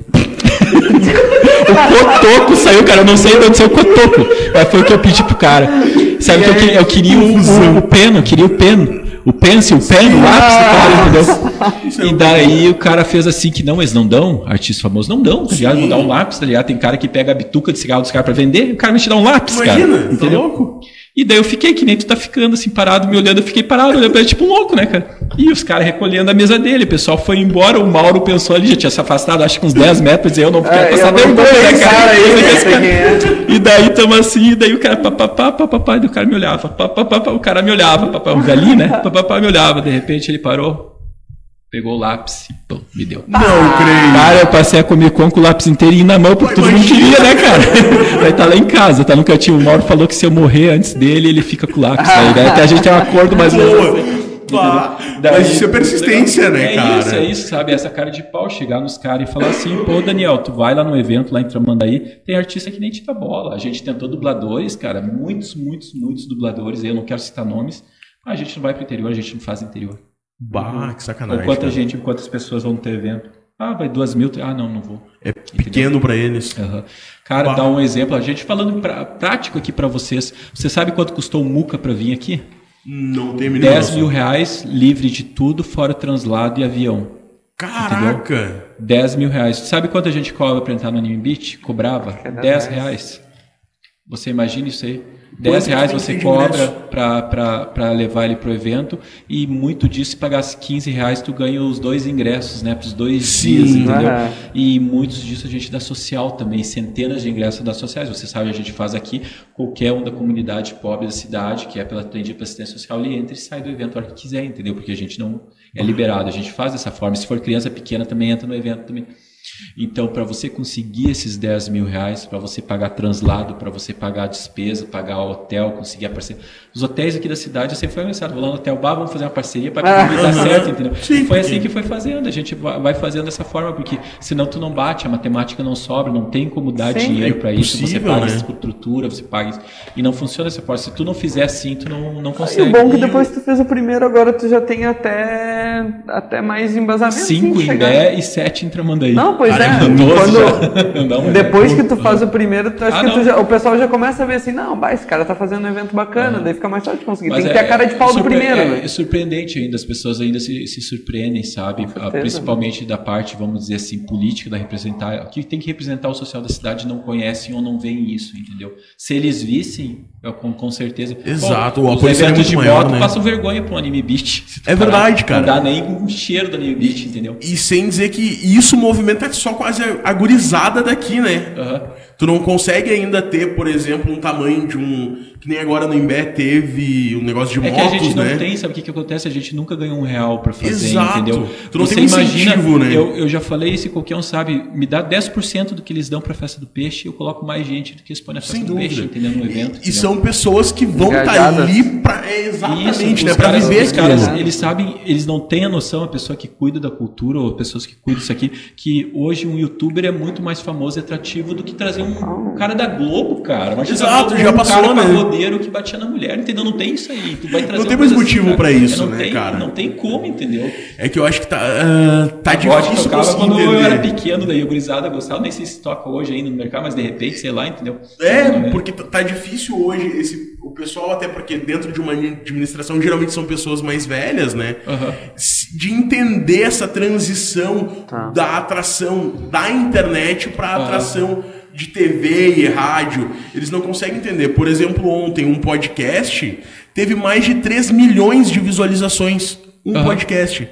Quando que isso um programa de TV vai conseguir hoje? Sabe? Não, não faz, não faz. Não faz, Eles não têm cara. noção disso, não têm noção o que é o poder, né, de uma Twitch TV, um YouTube, o podcast, o que, que as coisas estão rodando, Porque entendeu? ali não tu, tem a... tu tá assistindo o que tu quer. Porque se eu Isso, botar numa isso. TV, eu vou assistir o que a TV quer que eu assista. Há quanto tempo tu assiste Né? TV aberta? Tu não assiste, eu não assisto. Vocês não devem Exato. assistir, ninguém deve assistir mais. em casa. É, não tem É, nem isso aí, entendeu? O cara tá, anos. tá nem aí, entendeu? Pro peixe. O cara pega, assim. bota ali Uhum. na TV, ou é o YouTube, ou é uma streaming, né? E deu, cara. Isso é hoje a vida das pessoas mais novas, sabe? E a administração pública, ela tá pecando também nisso. É um de choque. tentar se atualizar. Eu acho que é um Exato. choque ainda que eles estão tomando e ainda, eu, não- eu acho que ainda leva um tempo para entender. Pra se adaptar. Pra chegar né? ainda mais aqui, mais, É. mais uh, É, é difícil para a maioria entender e, a, e, e tem um segundo ponto nisso tudo que é a vontade de fazer pelo um bem coletivo, um bem maior. Quando a gente fala naquilo que eu falei, toquei para vocês, voltando ao assunto de heróis de pessoas,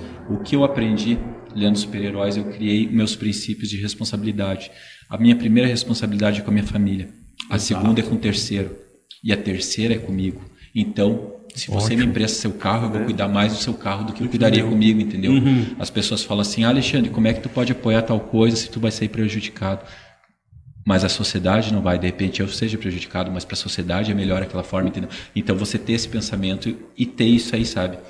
E é, infelizmente, a, a, a maioria não se move mais assim, né? Não é mais um movimento que, que Exato, e até eu acho que a nossa ah, própria educação ela se desvirtuou um pouco. Ela deixou de se atualizar também com a demanda do novo estudante e muitos pais também ah, passaram a destinar, eu acho, que para a escola o papel dela não é mais educar, é ensinar ah, boas maneiras, bons modos que deveria vir de casa já, né? É, a base de tudo já é que a educação, o ensino, ele é um fragmento do que é a educação. A educação em si, a definição de educação por, por, por si, ela é a seguinte: é você descobrir os mistérios do mundo, você buscar pelos conhecimentos do mundo, entendeu?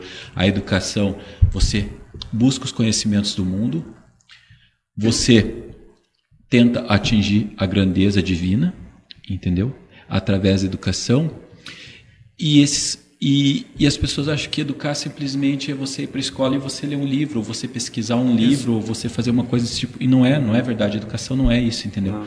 A educação, ela, ela é são vários fragmentos e ela é uma busca constante. Você pode pegar um aluno, eu já dei aula, eu fui palestrante, você pega um aluno, ele vai aprender se ele quiser aprender.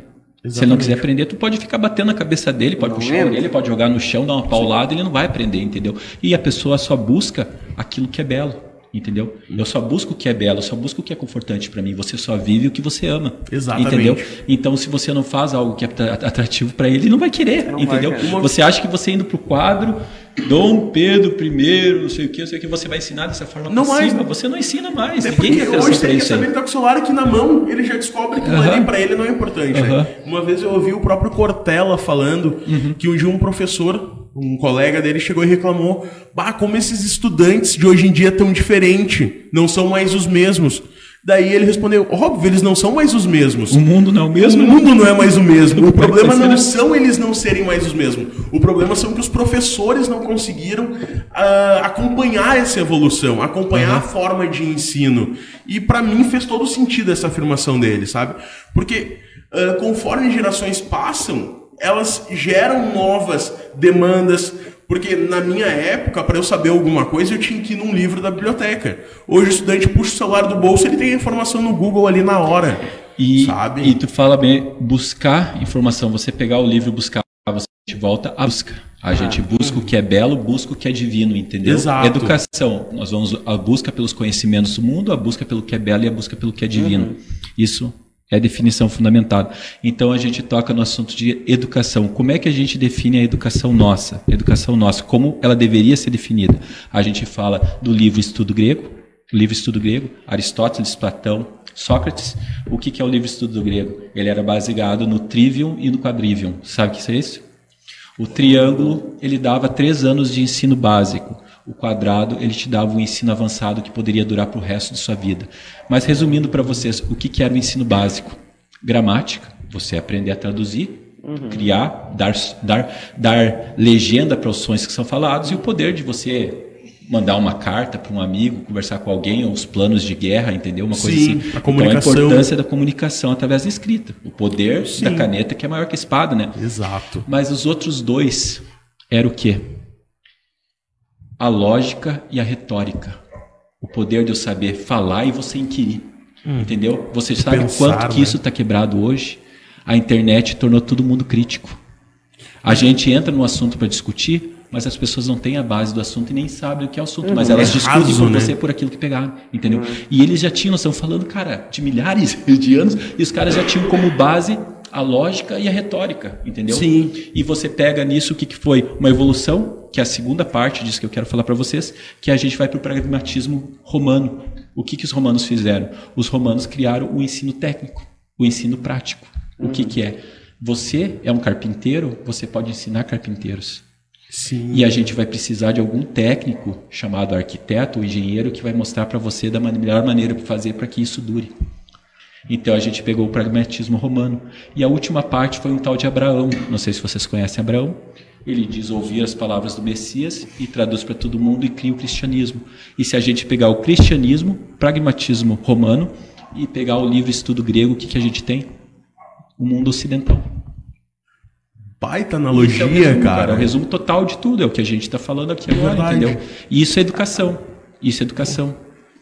A base de tudo é isso aí. Claro, a gente pode falar horas Sim, sobre isso exato, aí, eu tô só dando uma passada. Uma pincelada, mas é uma baita analogia tudo isso, é, cara.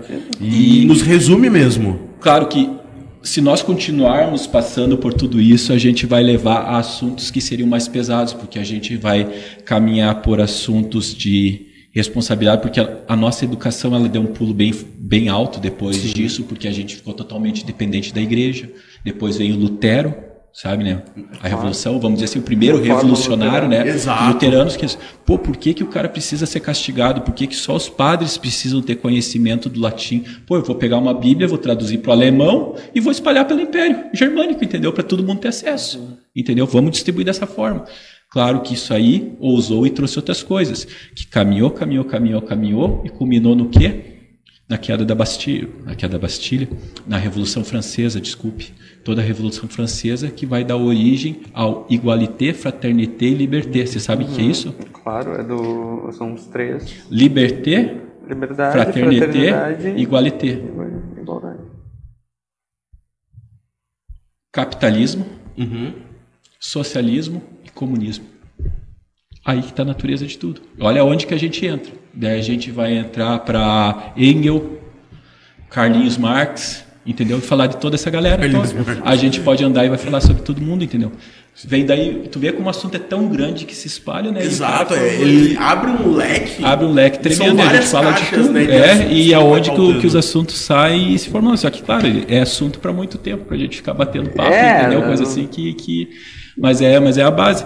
E, mas dentro da educação mesmo correta disso tudo, a gente teve, a gente teve uma má educação no Brasil, né? A Sim. gente vem, a gente culpa muito os nossos políticos, coisas, as coisas que acontecem, mas a gente sabe que a culpa é do povo mesmo, a gente que coloca eles lá, a gente que mas faz isso, isso, não é um tanto quanto cultural, sabe? Do tipo, uh, terceirizar a minha culpa e não, eu não acho porque, porque o, o, o, a gente se culpar hoje virou moda, né? Todo mundo hoje é vítima, né? Se tu parar, se eu sou vítima disso, eu sofro daquilo, eu preciso de medicamentos o tempo todo porque eu tô com ansiedade, eu tô com depressão, eu tô com não sei o quê.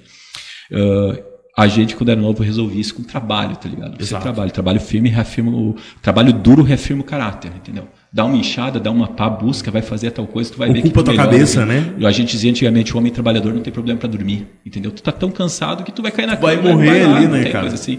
E tem pessoas que eram mais rígidas e diziam, ah, o mundo precisa de uma guerra entendeu? para trazer o, o, o, homem. Mas claro, são, são a gente está só fazendo Sim. brincadeiras, né? E o, o, mas são sentidos legais disso tudo, porque, porque a gente trabalha e o conceito do ser humano é muito grande, muito grande para todos nós. No meu caso, eu sou cristão, então eu tenho uma base firme dentro daquilo que acontece. Então, Sim. eu tenho na minha fé uma coisa superior a qualquer outra desses próprias colocações que a gente possa chegar e, e, e resolvo muito fácil com isso quando você tem uma busca para resolver com isso entendeu eu tenho a família próxima tenho uma família maravilhosa né uma esposa que eu digo que é minha melhor metade, ela não desiste, entendeu? Então é o que dá o suporte, funciona, né? Funciona muito legal, entendeu? Uh, todo mundo, você tem problemas, eu tenho problemas, nós temos problemas, a gente vive sobre isso e ainda Pô, a gente é brasileiro, então a gente tem muito problema, na verdade, né, cara? Tem alguns problemas, né? Não tem como escapar, né, cara? E cada vez que eu passo no posto de gasolina e olho a placa, assim, eu fico... O desespero bate, né, cara? Bate, bate, bate, não é um negócio assim. Então, mas é desse assunto que você falou cultural é, é predominância, né? Porque uh, a minha amiga, ela morou nos Estados Unidos um tempo e daí ela tive, teve que responder um questionário. E daí respondendo esse questionário era sim ou não e perguntas assim pessoais fortes, ah, você já foi presa, isso, aquilo e coisa assim. Daí ela se virou para colar, tá, e se eu disser que não, se eu mentir, né, se eu disser que sim, coisa. Ela, você faria isso? A mulher perguntou. Bah, tu entendeu? Já, tu entendeu? Já, já tem aquela noção. E daí, infelizmente, a gente teve que o, o pessoal diz assim: oh, o Brasil é uma maxigenação de cultura. Na verdade, não. A gente pega, quando você pega muita coisa junto e junta, junta, junto, ela não dá o preto. As pessoas dizem: ah, se eu misturar todas as cores, dá preto, não, dá branco. É o branco que é a mistura das cores. O preto é um pigmento. Mas a, o branco é a mistura das cores e o branco você não está vendo nada. Entendeu? Então os caras dizem, ah, a gente misturou, é legal que a gente tem tudo misturado de cultura, coisa. Tu tem um pouquinho de cada, você não tem nada. Tem que tu não tem essa identidade, cara. né? É, tu tem que ter uma identidade, entendeu? Exato. E daí é, é, essa busca, sabe? E a gente, claro, parte como um povo, assim, é, é, é fantástico o carinho que se claro tem, né? É. As emoções que se tem, tudo. Cara, uma Mas coisa que eu valores. Tipo, abismado. Uh, não sei se é só da nossa realidade do litoral, isso aí em geral, mas uh, em época de campanha, entrando na questão de política, do caráter das pessoas. Uh, um certo alguém, né, recebeu a compra de voto de um candidato. Uhum. O candidato chegou lá, ofereceu, ela aceitou. Daí quando outro candidato chegou para conversar e mostrar suas propostas, ela falou: "Ah, não, eu não vou votar em ti, adorei tuas propostas, acho muito bacana, mas eu já me comprometi com o fulano que eu vou votar nele". Só que ela se corrompeu, mas está tentando de alguma forma ter caráter e manter a palavra porque ela se corrompeu, sabe? Isso é um choque de de realidade que e, e tu sabe e tu sabe disso tudo que a gente citou do que nasce o que a gente pode definir mal você sabe o que que é em si é a mentira. Exato. as pessoas hoje elas fazem eu vou e isso pode ser exemplo para tudo que vocês forem fazer na, na vida de vocês tá? Uh, as pessoas vão chegar para vocês e dizer assim você já deve ter escutado ah isso são meias verdades ah, não, vamos mentir, vamos mentir, gampchismo, vamos mentir, vamos mentir até se tornar verdade. Uhum. Ah, não, a verdade tem dois lados. Verdade. Uh, tu empresta teu celular um pouquinho. Pode devolver. Tu viu quando eu pedi para ele o celular, ele me deu o celular. Ele não me deu a chave, ele não me deu a revista, ele não me deu a. Uhum. Porque aquilo ali é um celular. Sim. É um celular. Então é essa a verdade. A verdade não tem dois lados. A verdade não tem você ela é mentir, única, mentir. Né? Ela é única, ela é plena, ela é una. É, ela é indivisível, ela é a verdade. Você pode mentir para si mesmo, pode mentir para as coisas. E as pessoas cometem isso, elas acabam mentindo para si, entendeu? Uhum. E cometem falhas desse, desse tempo achando que aquilo ali pode ser uma outra coisa. Serve, serve como peso de papel, serve, né? Pode deixar um peso de papel. Exato. Serve como, sei lá, para você matar um passarinho se tu jogar forte, né? Serve. Mas é um celular. Água. Entendeu? Uhum. Sim, não, vai mudar de ser um celular. De ser entendeu? E o mundo hoje ele começou a transmutar coisas e as pessoas vagam na mentira e a mentira é câncer, entendeu? E essas coisas acabam dessa forma. Ela está mentindo, entendeu? Ela está comentando. Esse ato dela é um ato mentiroso e vai no fim do corrompe a todos, não corrompe só ela, corrompe ao seu redor. Quando você está no meio de um grupo de inteligentes, pessoas cultas, eruditas, você fica mais inteligente. Quando você está no meio de pessoas corruptas, você se torna mais corrupto. Entendeu? Se torna fácil, se torna natural, né? E isso que tu fala, eu quero usar agora as palavras do grande alvo Percival Wulfric Brian Dumbledore. Uau. Chegará o momento, Harry, que nós vamos ter que decidir sobre o que é fácil e o que é certo. Aí tá uma definição muito boa, entendeu? Verdade, então, cara. a gente é tem que perfeito. Isso, é a verdade, entendeu? Uhum. Então a gente tem que ser pessoas da verdade, a gente tem que se mover dessa forma. Então o mundo hoje está muito mentiroso. Você liga a TV, é mentira. E egoísta, vai... né? Ah, sempre. E egoísta em todos os aspectos, né? Porque você vê isso aqui no mundo dos quadrinhos também, dificuldades que a gente passa, porque as pessoas querem muito ego, querem muito se aparecer, ou deixam a humildade de lado porque ganharam algum respaldo, ou acham que são melhores que os outros porque tem uma porcaria de um bem. Sim. Falei nosso é. amigo que a gente cometeu agora há pouco, fazia anime beat com a gente, jogava bola e faleceu. Exatamente. Entendeu? Da noite é verdade, dia, né? Não... Todos nós não vamos morrer. Vamos Exatamente. Morrer, entendeu? Então é uma coisa que está aí, só que as pessoas se movem por isso. Eu quero ir na beira da praia. Virou uma veneração à bebida, entendeu? Eu sou Sim. uma pessoa abstêmia, eu não consumo álcool, entendeu? Eu não bebo. E, Escolhi o dia certo para não trazer cerveja, hein? Quase. eu, não, eu não consumo álcool, eu não estou criticando essa parte, mas estou criticando a veneração a si, é o que faz é, não, a é, bebida, entendeu? A veneração é, um, é só é um foto com bebida e, e dançando, se aparecendo. E, e, isso trouxe um choque, essa mentira, essa educação que a gente fosse, ela trouxe um choque cultural para a gente. É. Por que, que é um choque cultural? Porque hoje em dia não se produz mais cultura, se produz commodities. Exatamente. Vocês já pararam para ver isso aí? Muito. Você entendeu? Pega essas músicas que tocam agora, que tocam agora na rádio. É o mesmo ritmo, a mesma harmonia trabalhada, batida, Sempre igual, a, levada, a letra né? trabalhada ou a letra cantada da mesma forma, um refrãozinho que bate que normalmente não traz poesia nenhuma na música, entendeu? Não traz Exato. dessa forma nenhuma. Claro, nem pode ser chamado de música, a gente continua falando de entretenimento. Sim. E daí o que, que ela acontece? Ela pega e é vendida. Então senta, a gente contrata 15 de nós aqui e a gente vai fazer o quê? Vamos compor músicas para diversos cantores que vão tocar na rádio. Ah. Só comercial, né? E vai lá. Uhum. Cara, tem estudos que provam que a mesma música vai se repetindo de décadas em décadas em décadas e os caras fazem transmutações e colocam ali. Mas faz todo é sentido, música. né? E é, é verdade. E, é, e, música, né? A gente está falando, voltei de novo a entretenimento, eu tô até ofendendo que é músico, né, cara? Mas desculpe-me, até alguém, desculpa, Estou perdendo que a música chamando coisa assim, mas não é um preconceito latente nem nada, mas é essa questão, sabe? E isso está acontecendo em toda a arte. Daí você diz assim, pá, que série legal é aquela. Não é legal aquela série. Não, todo mundo se inspira hoje, todo mundo se inspira. Pô, mas aquele cara ali é o Aragorn. O meu, tem um Lorde das Trevas? Tem, tem um Lorde das Trevas. Como é que é o nome do Lorde das Trevas? Ah, é o Noturno, ou o Soturno, é não sei o quê. Pode pegar. pega o mesmo parâmetro. Exatamente. O que, que deu certo para ti? O que, que vendeu, Alex?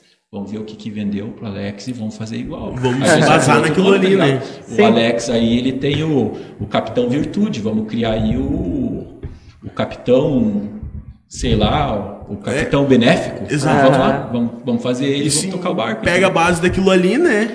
E vai até embora. acredito que muitas vezes o que eu vejo, por exemplo, lá, tem os haters do Alex. Uhum. Então eu vou lá, vejo o que, que esses haters criticam e criam um mundo pra eles, pra pegar esse Uhum. público de haters e já crio essa rixa entre o meu personagem e o teu pra hypar essa briga. Sabe? Parece que ah, desenvolvendo ódio entre os dois personagens, tu fomenta o teu público. Agora, ah, com essa, com o lance das minorias, entendeu? Eu não sou contra minorias, mas eu acho que minorias por poder aquisitivo, não por cor da pele, não por gênero. Questão social mesmo. Mas pela questão social. Eu vou contar para vocês por que que eu perdi. A, eu falei para vocês que a Belona quase ganhou o edital. Eu perdi o edital por ser branco.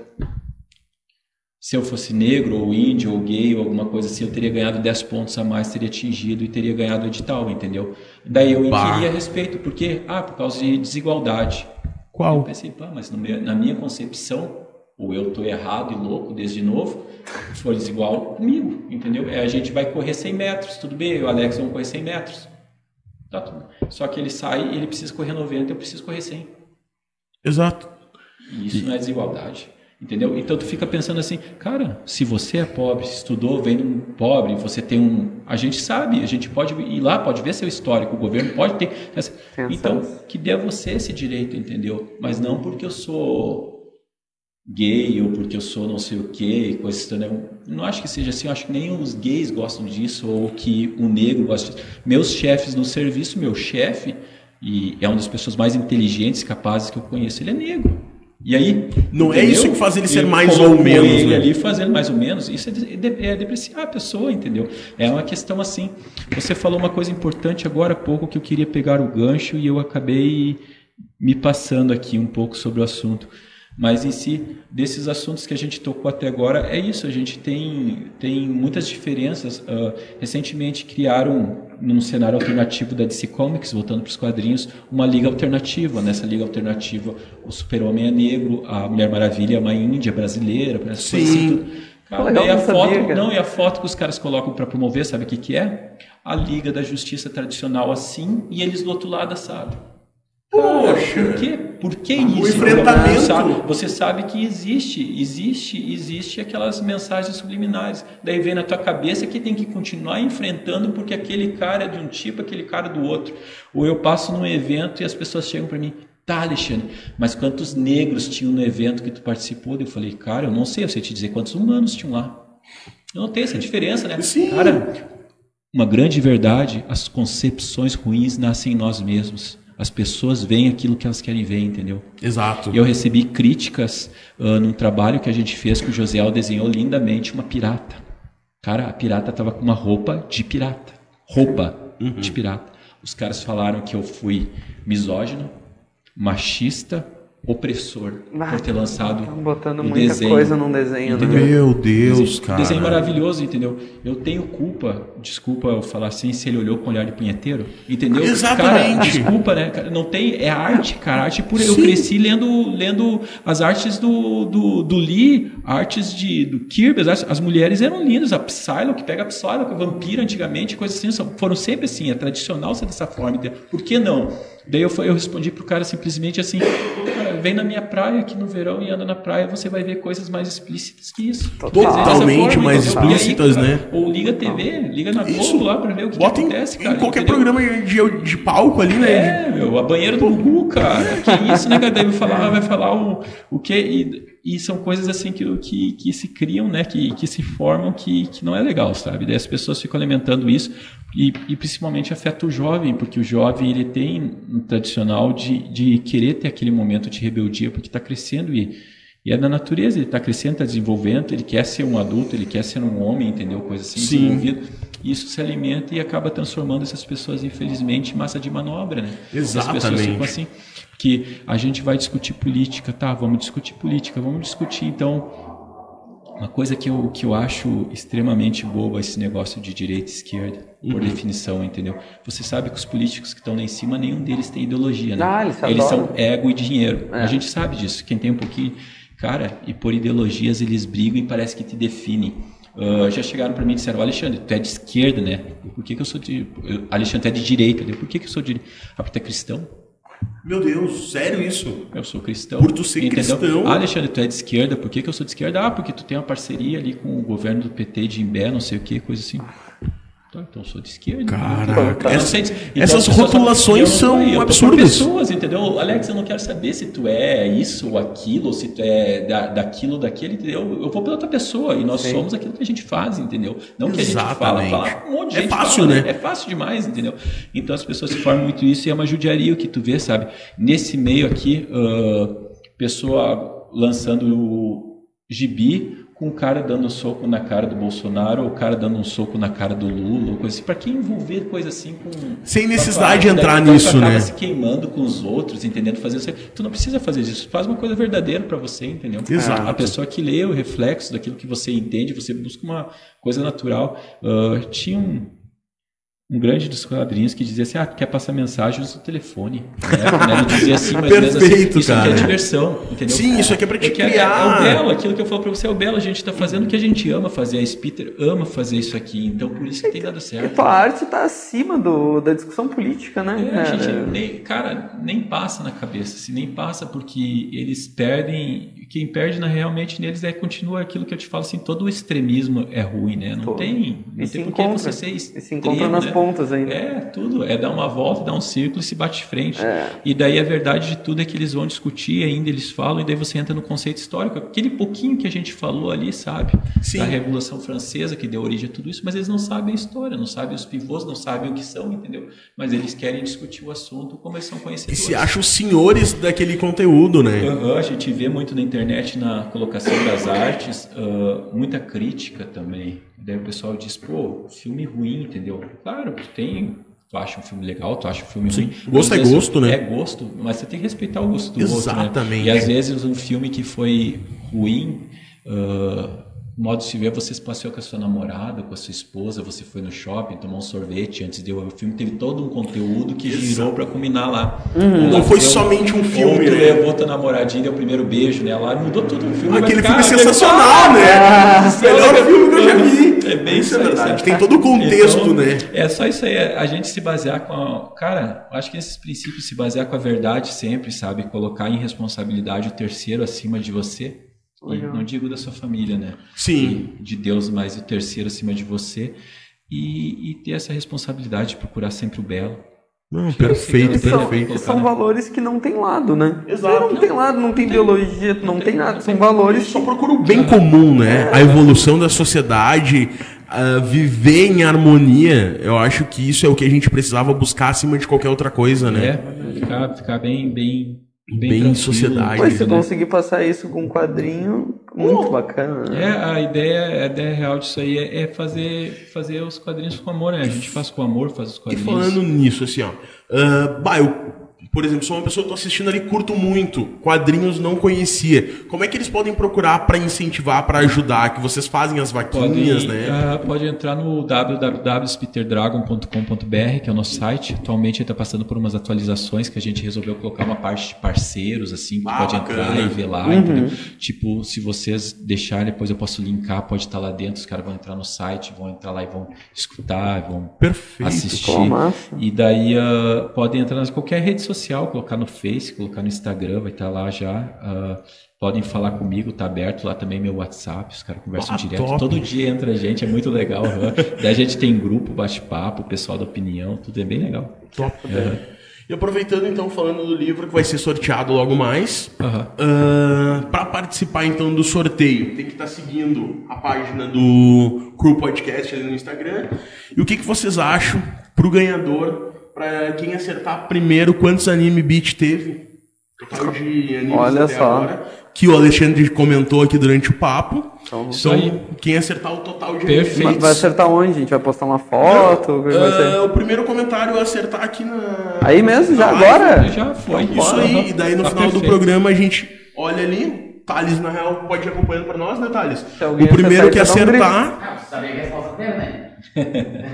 Tá, eu te mando aqui, eu te mando no WhatsApp. Pode deixar.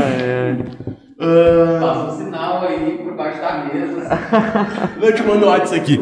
Então, pra concorrer ao livro que vai ser sorteado, total de Anime Beat e seguir o Crew Podcast ali no Instagram. E Pode se Dragon. inscrever no teu canal também. No canal de vocês, pode estar Na inscrito. real é que a gente transmite pelo Ah, não, Facebook então tá aqui bom. do Correio do show, show de bola. Show Tá de aí bola, no então Instagram.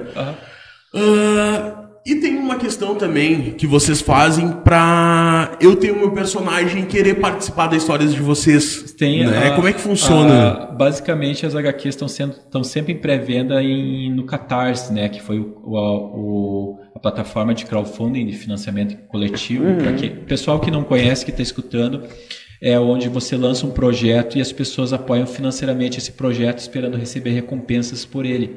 Às vezes sim ou não, né? Quando é cunho social, basta só a gratidão do projeto, satisfação.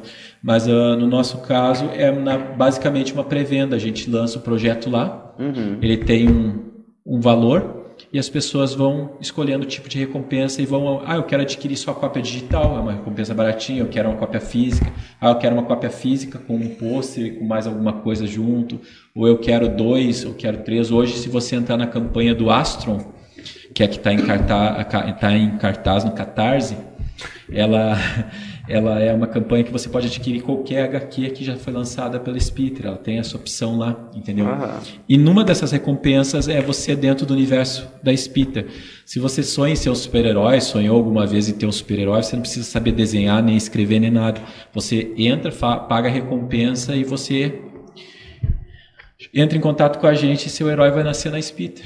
Você que cria o poder, cria a cara. ideia de que você quer, os desenhistas vão criar a concepção dele e a gente vai lançar dentro de um super grupo da, da Spitter. Atualmente o, a Aliança Vanguarda, que vai sair agora no começo do ano, ela tem três personagens criados nesse tipo de recompensa. Ou seja, só três foi criados por nós, os outros três foram por pessoas que pagaram a recompensa. Que loucura isso, Ah. cara. Muito massa. Muito A massa. Lunar, a Lunar, que ela é uma personagem de origem mística, mas ela usa uma armadura toda porque ela foi abençoada por uma deusa que luta com- contra qualquer tipo de escravidão. Pode ser a escra- a escravidão de qualquer forma, pode ser escravidão humana, escravidão pelo dinheiro, escravidão pela qualquer forma. O outro que contribuiu, o sonho dele era ser igual Homem de Ferro, então ele tem um personagem chamado Encoraçado, que é bombadão, assim, todo em armadura no grupo. E o outro é o Kairos. Ele contribuiu, ele queria um personagem que tivesse o poder do Jumper, do filme Jumper, com estilo justiceiro. Cara, que, que combinação, Que pegada, velho, sensacional. Muito legal. O resto do grupo é composto pelo Obelisco, que é um semideus, que é bruto, fortão assim. É, A Baronesa Escarlate, que já é uma personagem que também tem Que o tá. símbolo dela separado. E pela Escudeira, que é a líder da equipe, que traz a herança do, do Cavaleiro Negro, que é um dos principais de Trinity. Que no Tu- final de Trinity ele Uhum. tá muito velho para seguir em frente. Daquela história toda que tu falou. Bah, aquela Ah. história lá tá fudendo. Top, né? As histórias dão uma chance pro quadrinho nacional, sabe? O quadrinho nacional é isso aí, tá muito legal. Tem muitas editoras balas e, e histórias maravilhosas. E aquilo que eu falei para vocês, a gente vai trabalhando neles em ideia de ser de ser não simplesmente o, o valor do quadrinho, né, mas ele ser um, um, um patrimônio em si, A questão Claro, intelectual, intelectual. dele, né? patrimônio intelectual, porque a qualquer momento uma Netflix vê uma Two Blade e de repente vira uma série, entendeu? Exato. Uma coisa acontece, um, Vai muito Então, além de só um quadrinho, né? E isso, hoje os Bacana. quadrinhos movem, o que a gente falou aí, movem diversas e diversas artes, né? O Fred mandou um salve. Ah, o salve, Fred, Xande. Fred, o streamer de Tramandaí. Grande parceiro. Fred é o nosso sócio no Anime Beat. Verdade. Fredolino. Grande Cara, Fred. e tu comentando ali na questão da, da editora, vocês não fazem somente HQs, né? Ah, Tem não, outras não, áreas não. que vocês atuam Ah, também. ia falar do jogo. Isso, isso, isso. A primeira, a primeira composição mesmo para Spitter Dragon foi o jogo Infected Z. Ah, eu queria um jogo que nos transportasse para dentro de um, de um num- num cenário de apocalipse zumbi, mas que ao mesmo tempo fosse totalmente divertido. Então, quando a ideia de jogo surgiu para a gente, a gente fã da Nintendo, a gente pensou tem que ser simples, rápido e divertido. Ah, Verdade. Tinha que ser esses os elementos. né? E daí a gente criou um card game. E tu sabe como é que eu fiz? Eu, eu não- na verdade, a editora nem estava feita ainda. Ele levou a gente a criar a editora. Eu falei, bah, vou criar o card game, eu tenho as ideias, tenho isso, tenho aquilo, tudo aquilo, não tenho dinheiro para pôr nele agora, como é que eu vou fazer? Entrei lá no Face, cometi essa. Querem ajudar a fazer um jogo assim? Eu, cara, desceram o pau. Pá, como é que é? Tu quer ganhar dinheiro com. Porque eu fui lá pedir alguns Meu artistas para me ajudarem a fazer a, a- Só que disso, dos elementos dos eventos, as pessoas que eu conhecia, começou a entrar um artista atrás do outro, assim.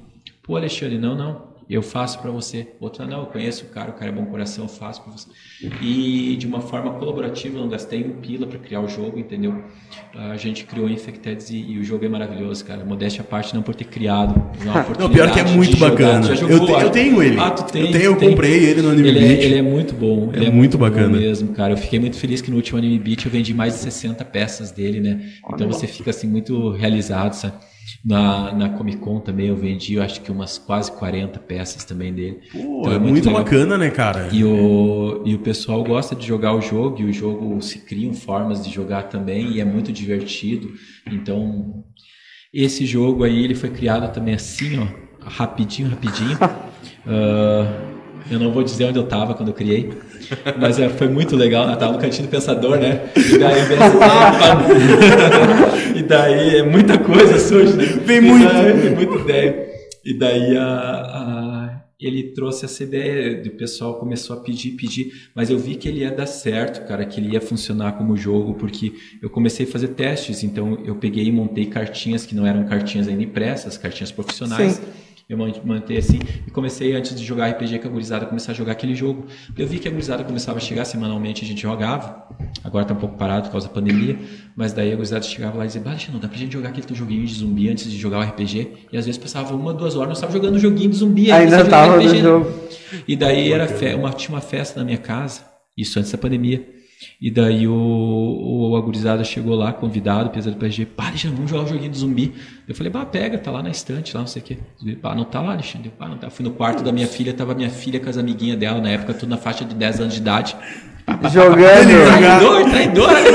Pá, pá, pá, pum, dele jogar. Daí eu falei, pá, bacana, falei pra minha cara. esposa, olha isso aí. Se criança pegar e bater e dar, tem que, tem que produzir, entendeu? Exato, vai, né? vai ser sucesso. E, e graças a Deus foi, a gente já tem a expansão pronta. Em jogos de card game a gente tem 12, se eu não me engano, prontos. Ah, a gente tem board games, tem board game sendo formulado do próprio jogo, card game da próprio universo da Spitter. A gente tem quebras-cabeças e, e jogos de memória prontos também, dentro da linha de jogos. E daí tem a linha de RPG. De RPG a gente tem o Primeira Masmorra praticamente quase pronto. Já era para estar, mas eu resolvi fazer um box. Ter Aham. três livrinhos ali, que é o Guia do Aventureiro, dos Vales Férteis, o Guia do Viajante dos Vales Férteis e o Guia de Monstros e Criaturas dos Vales Férteis. Daí mais umas coisinhas que vem dentro de um box com um conjunto de dado para sair. Essa é a ideia quando for Ah, que lançado. bacana, cara. Então, basicamente, tem pacote. tudo que você precisa para ter um RPG raiz, entendeu? Quando eu digo raiz, ladino é ladino, feiticeiro é feiticeiro, guerreiro Aham. é guerreiro, Tu segue a entendeu? linha. Tem aqueles, aqueles personagens ali, entendeu? Claro, você vai ter liberdade de fazer o que Sim, quiser, mas a gente mas tem tu aquela tem a base ali A raiz. base é a base raiz mesmo, mesmo Que old bacana. school. Ah, ele tem meu sistema de regras já é próprio desde sempre, como eu falei para vocês. Aham. Então, meu sistema de regras, muito, por exemplo, se vocês são jogadores de RPG, vocês vão entender o que eu vou falar agora. Você pega um jogo, um RPG tradicional, basicamente os pontos de vida são atrelados ao arquétipo do personagem, não à raça. Sim. A gente é atrelado à raça. Eu não consigo crer que tu é um Ah, ladino verdade. gigante vai ter menos pontos de vida do que um guerreiro humano, porque ele é guerreiro, entendeu? Sim. Pô, ele continua sendo um gigante, cara, entendeu? Exatamente, né? E o ponto de vida, a gente tem um crescimento muito parecido no meu sistema com old school. Passei de nível, cara, passei de nível. que tu ganha? Uma magia. Eu só ganhei uma magia, cara. Tu ganhou uma magia. A Ah, tua pior que principal frustrante, arma né? É tua astúcia. Então você tem isso. No meu RPG, tu vai estar às vezes no quarto, quinto nível, e tu tomar uma flechada dói. Tu tomar duas flechadas talvez te mate. Sim, entendeu? verdade. Uma espadada bem dada te mata, entendeu? Então te leva para isso. Não te priva da fantasia, entendeu? Você tem poção de cura. Você, Sim. tem- você não tem uma categoria de armadura, você tem bloqueios e esquivas. Tu, se, tu vai fazer um movimento Ah, para bloquear bacana. se esquivar. Entendeu? Foda. Coisa assim. Então ele trabalha muito dessa forma. E ele é totalmente voltado para interpretatividade também. Às vezes eu narro sem precisar quase rolar dados se quiser, entendeu? Mas claro, diversão Sim. é pleno, tu sabe que o combate é um dos momentos Mais do épicos, né? E daí a Exatamente. gente tem o Estranho Oeste, que é um RPG também de Bang Bang com, com, com terror. Esse é o que tem o samurai, aquele? Não, não, esse é o mangá. Ah. O Extra West é, um, é, um, Ah, é uma linha de publicações, Pode né? crer. E a gente tem o, o Infected RPG praticamente pronto, se chama Ressurgidos, né? Infected e RPG Ressurgidos. E a gente até pensou em lançar ele em formato meio bolsa-livro, sabe? Para poder ficar bem prático, livro de bolso. Sim. Ficar Os prático para a aqueles, gurizada né? jogar assim, tudo. E, e pensamos dessa forma. A gente tem um outro desenvolvimento que tá um nome muito feio, que é Crias da Noite. Não sei se vai ficar com esse nome, porque é uma coisa mais assim de, de medieval com terror, assim, Uhum. um pouco pegando nessa área, sabe? E se eu quiser adquirir, encontro tudo isso, não, não, não, não, não. Publicado, hoje a gente tem muito material sendo publicado, mas publicado hoje a gente começou em 2018 agora a publicar mesmo, Hum. Ah, a gente já sim. tinha Infected Z, então a gente tem muito sendo produzido, entendeu? A gente Uhum. é novinho, a gente tá no mercado desde março, não tem nenhum aninho, cara. Aí só na pandemia. Hã? E só pandemia, né? Só pegaram pandemia. É, a gente, eu sou fã de evento, né? Olho no olho, vender Pois é. assim, sabe? Claro que hoje a gente vende inter- internet. Hoje eu fui no correio e despachei uma porrada de HQs que já era do campanha do Patrulha, Hum. pessoal que apoiou, sabe? E é muito legal. Mas ah, eu gosto de estar lá no evento e tu vir, Vou ver o material. em evento, ano que vem tem? Vai ter? Já tem vários eventos marcados, né? No, no, no segmento é para voltar tudo a princípio. Mas anime Mas que nem a beat. gente comentou, o Anime Beat com certeza é para ter também. Ah, show. Mas, Tendo ah, liberação, Tendo liberação, senão que- a gente não vai, né? A gente é muito respeitoso quanto a isso. Ah, aproveitando aqui para ver os comentários, o Denis Monteiro comentou: Alexandre dando uma aula de humanidade. Parabéns, amigão.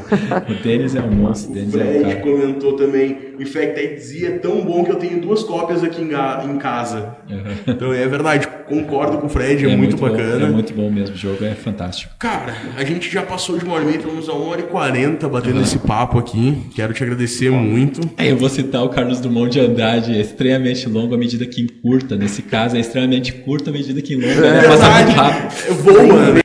Boa, boa. Ah, vamos ver então o resultado da galera que comentou ali no, no chat.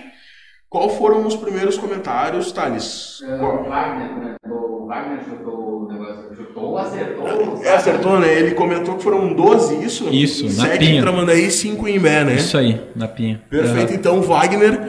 Ah, a gente vai conferir depois se vai estar seguindo o Crew Podcast lá e também o Insta da Spitter Dragon.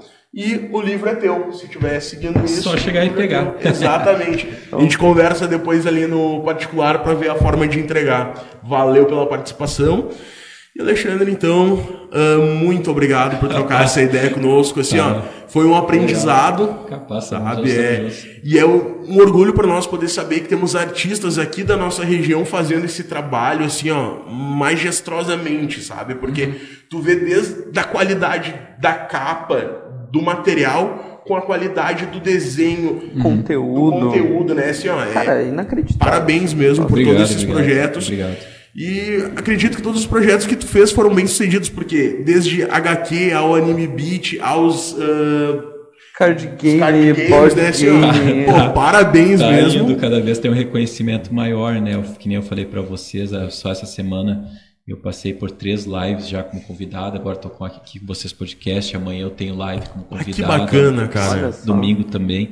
E vai acontecendo e a gente vai nessa aí, nessa humildade, né? Nessa ideia de estar sempre ajudando os Merecedor. outros. E Todo sucesso. frente. E a oportunidade, obrigado por terem me deixado, é uma honra estar aqui. Se vocês deixam eu falar, eu falo até amanhã. eu falando, sabe? Te marcam mais um então, né? né? Não tem problema. Quando quiser, tô, tô à disposição. Adoro isso, agora adoro esses bate-papos.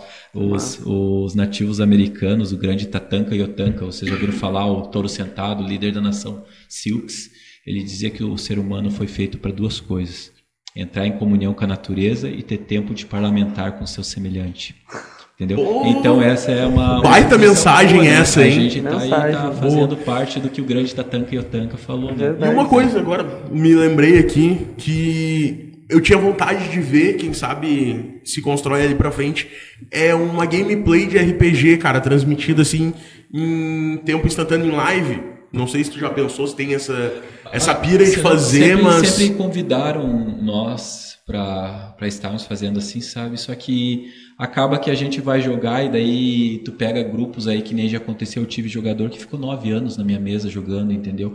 E então que a gente passou muito tempo. cara. Então às vezes a gente nem tá na pilha disso aí, porque a gente tá. Sim. Tu vai ver uma hora se a gente puder jogar junto, eu Claro. puder narrar para vocês, vocês vão ver que, que, que eu amo aquilo, é muito sério, é muito Vai profundo, muito além, sabe? né? Vai, vai De apenas que é- um jogo é, ali. a gente vai se construir, vai fazer muita coisa junto e, e sabe, se nós iniciarmos uma campanha não vai ser seis meses, não vai ser um ano, ela vai rodar muito, então a gente tem que estar trabalhando. Até a parte de crescimento da, do meu sistema que eu falei para vocês, a métrica que eu fiz melhor para para deixar acessível é assim, eu fiz uma aventura, existe, vo- você é livre para criar dessa forma, por ponto de experiência, como quiser, se tá Sim. mas basicamente assim, eu fiz uma aventura, eu passei para o primeiro nível, eu acumulei mais duas aventuras, eu fui para o segundo nível, então eu fiz mais três aventuras, eu fui para o terceiro nível, porque isso te obriga a você estar jogando e aprendendo com o jogo, Sim, então você já cresce evolui, né? personagem. A gente não é ator profissional, então quando a gente vai interpretar, pelo menos a maioria, né? Quando Sim. vai interpretar o personagem, você coloca um pouco do que é você. Exatamente, não tem como fugir, então né? não foge muito disso, né? Então você coloca no personagem, então o teu aprendizado de pessoa dentro do RPG vai ser transmitido pro seu personagem e vice-versa. Perfeito. E daí Exato. fechou todos. Exato. Muito obrigado, valeu. Tô aí, tô aí precisando. Que Obrigado, papo. pessoal. Exato. Quero agradecer a todo mundo que nos acompanhou até agora. Nunca Obrigado esquecendo, mesmo. por favor, nos sigam lá no Insta do Crew Podcast para dar aquela força. Correio do Imbé, página no Facebook e no Instagram também. Toda sexta-feira, às 8 horas da noite, a gente vai estar trazendo um convidado aqui para bater esse papo, trocar uma ideia e conhecer um pouco mais sobre os vários mundos que a gente tem hoje. Então, muito obrigado, galera. Valeu. Valeu, obrigadão. Sempre.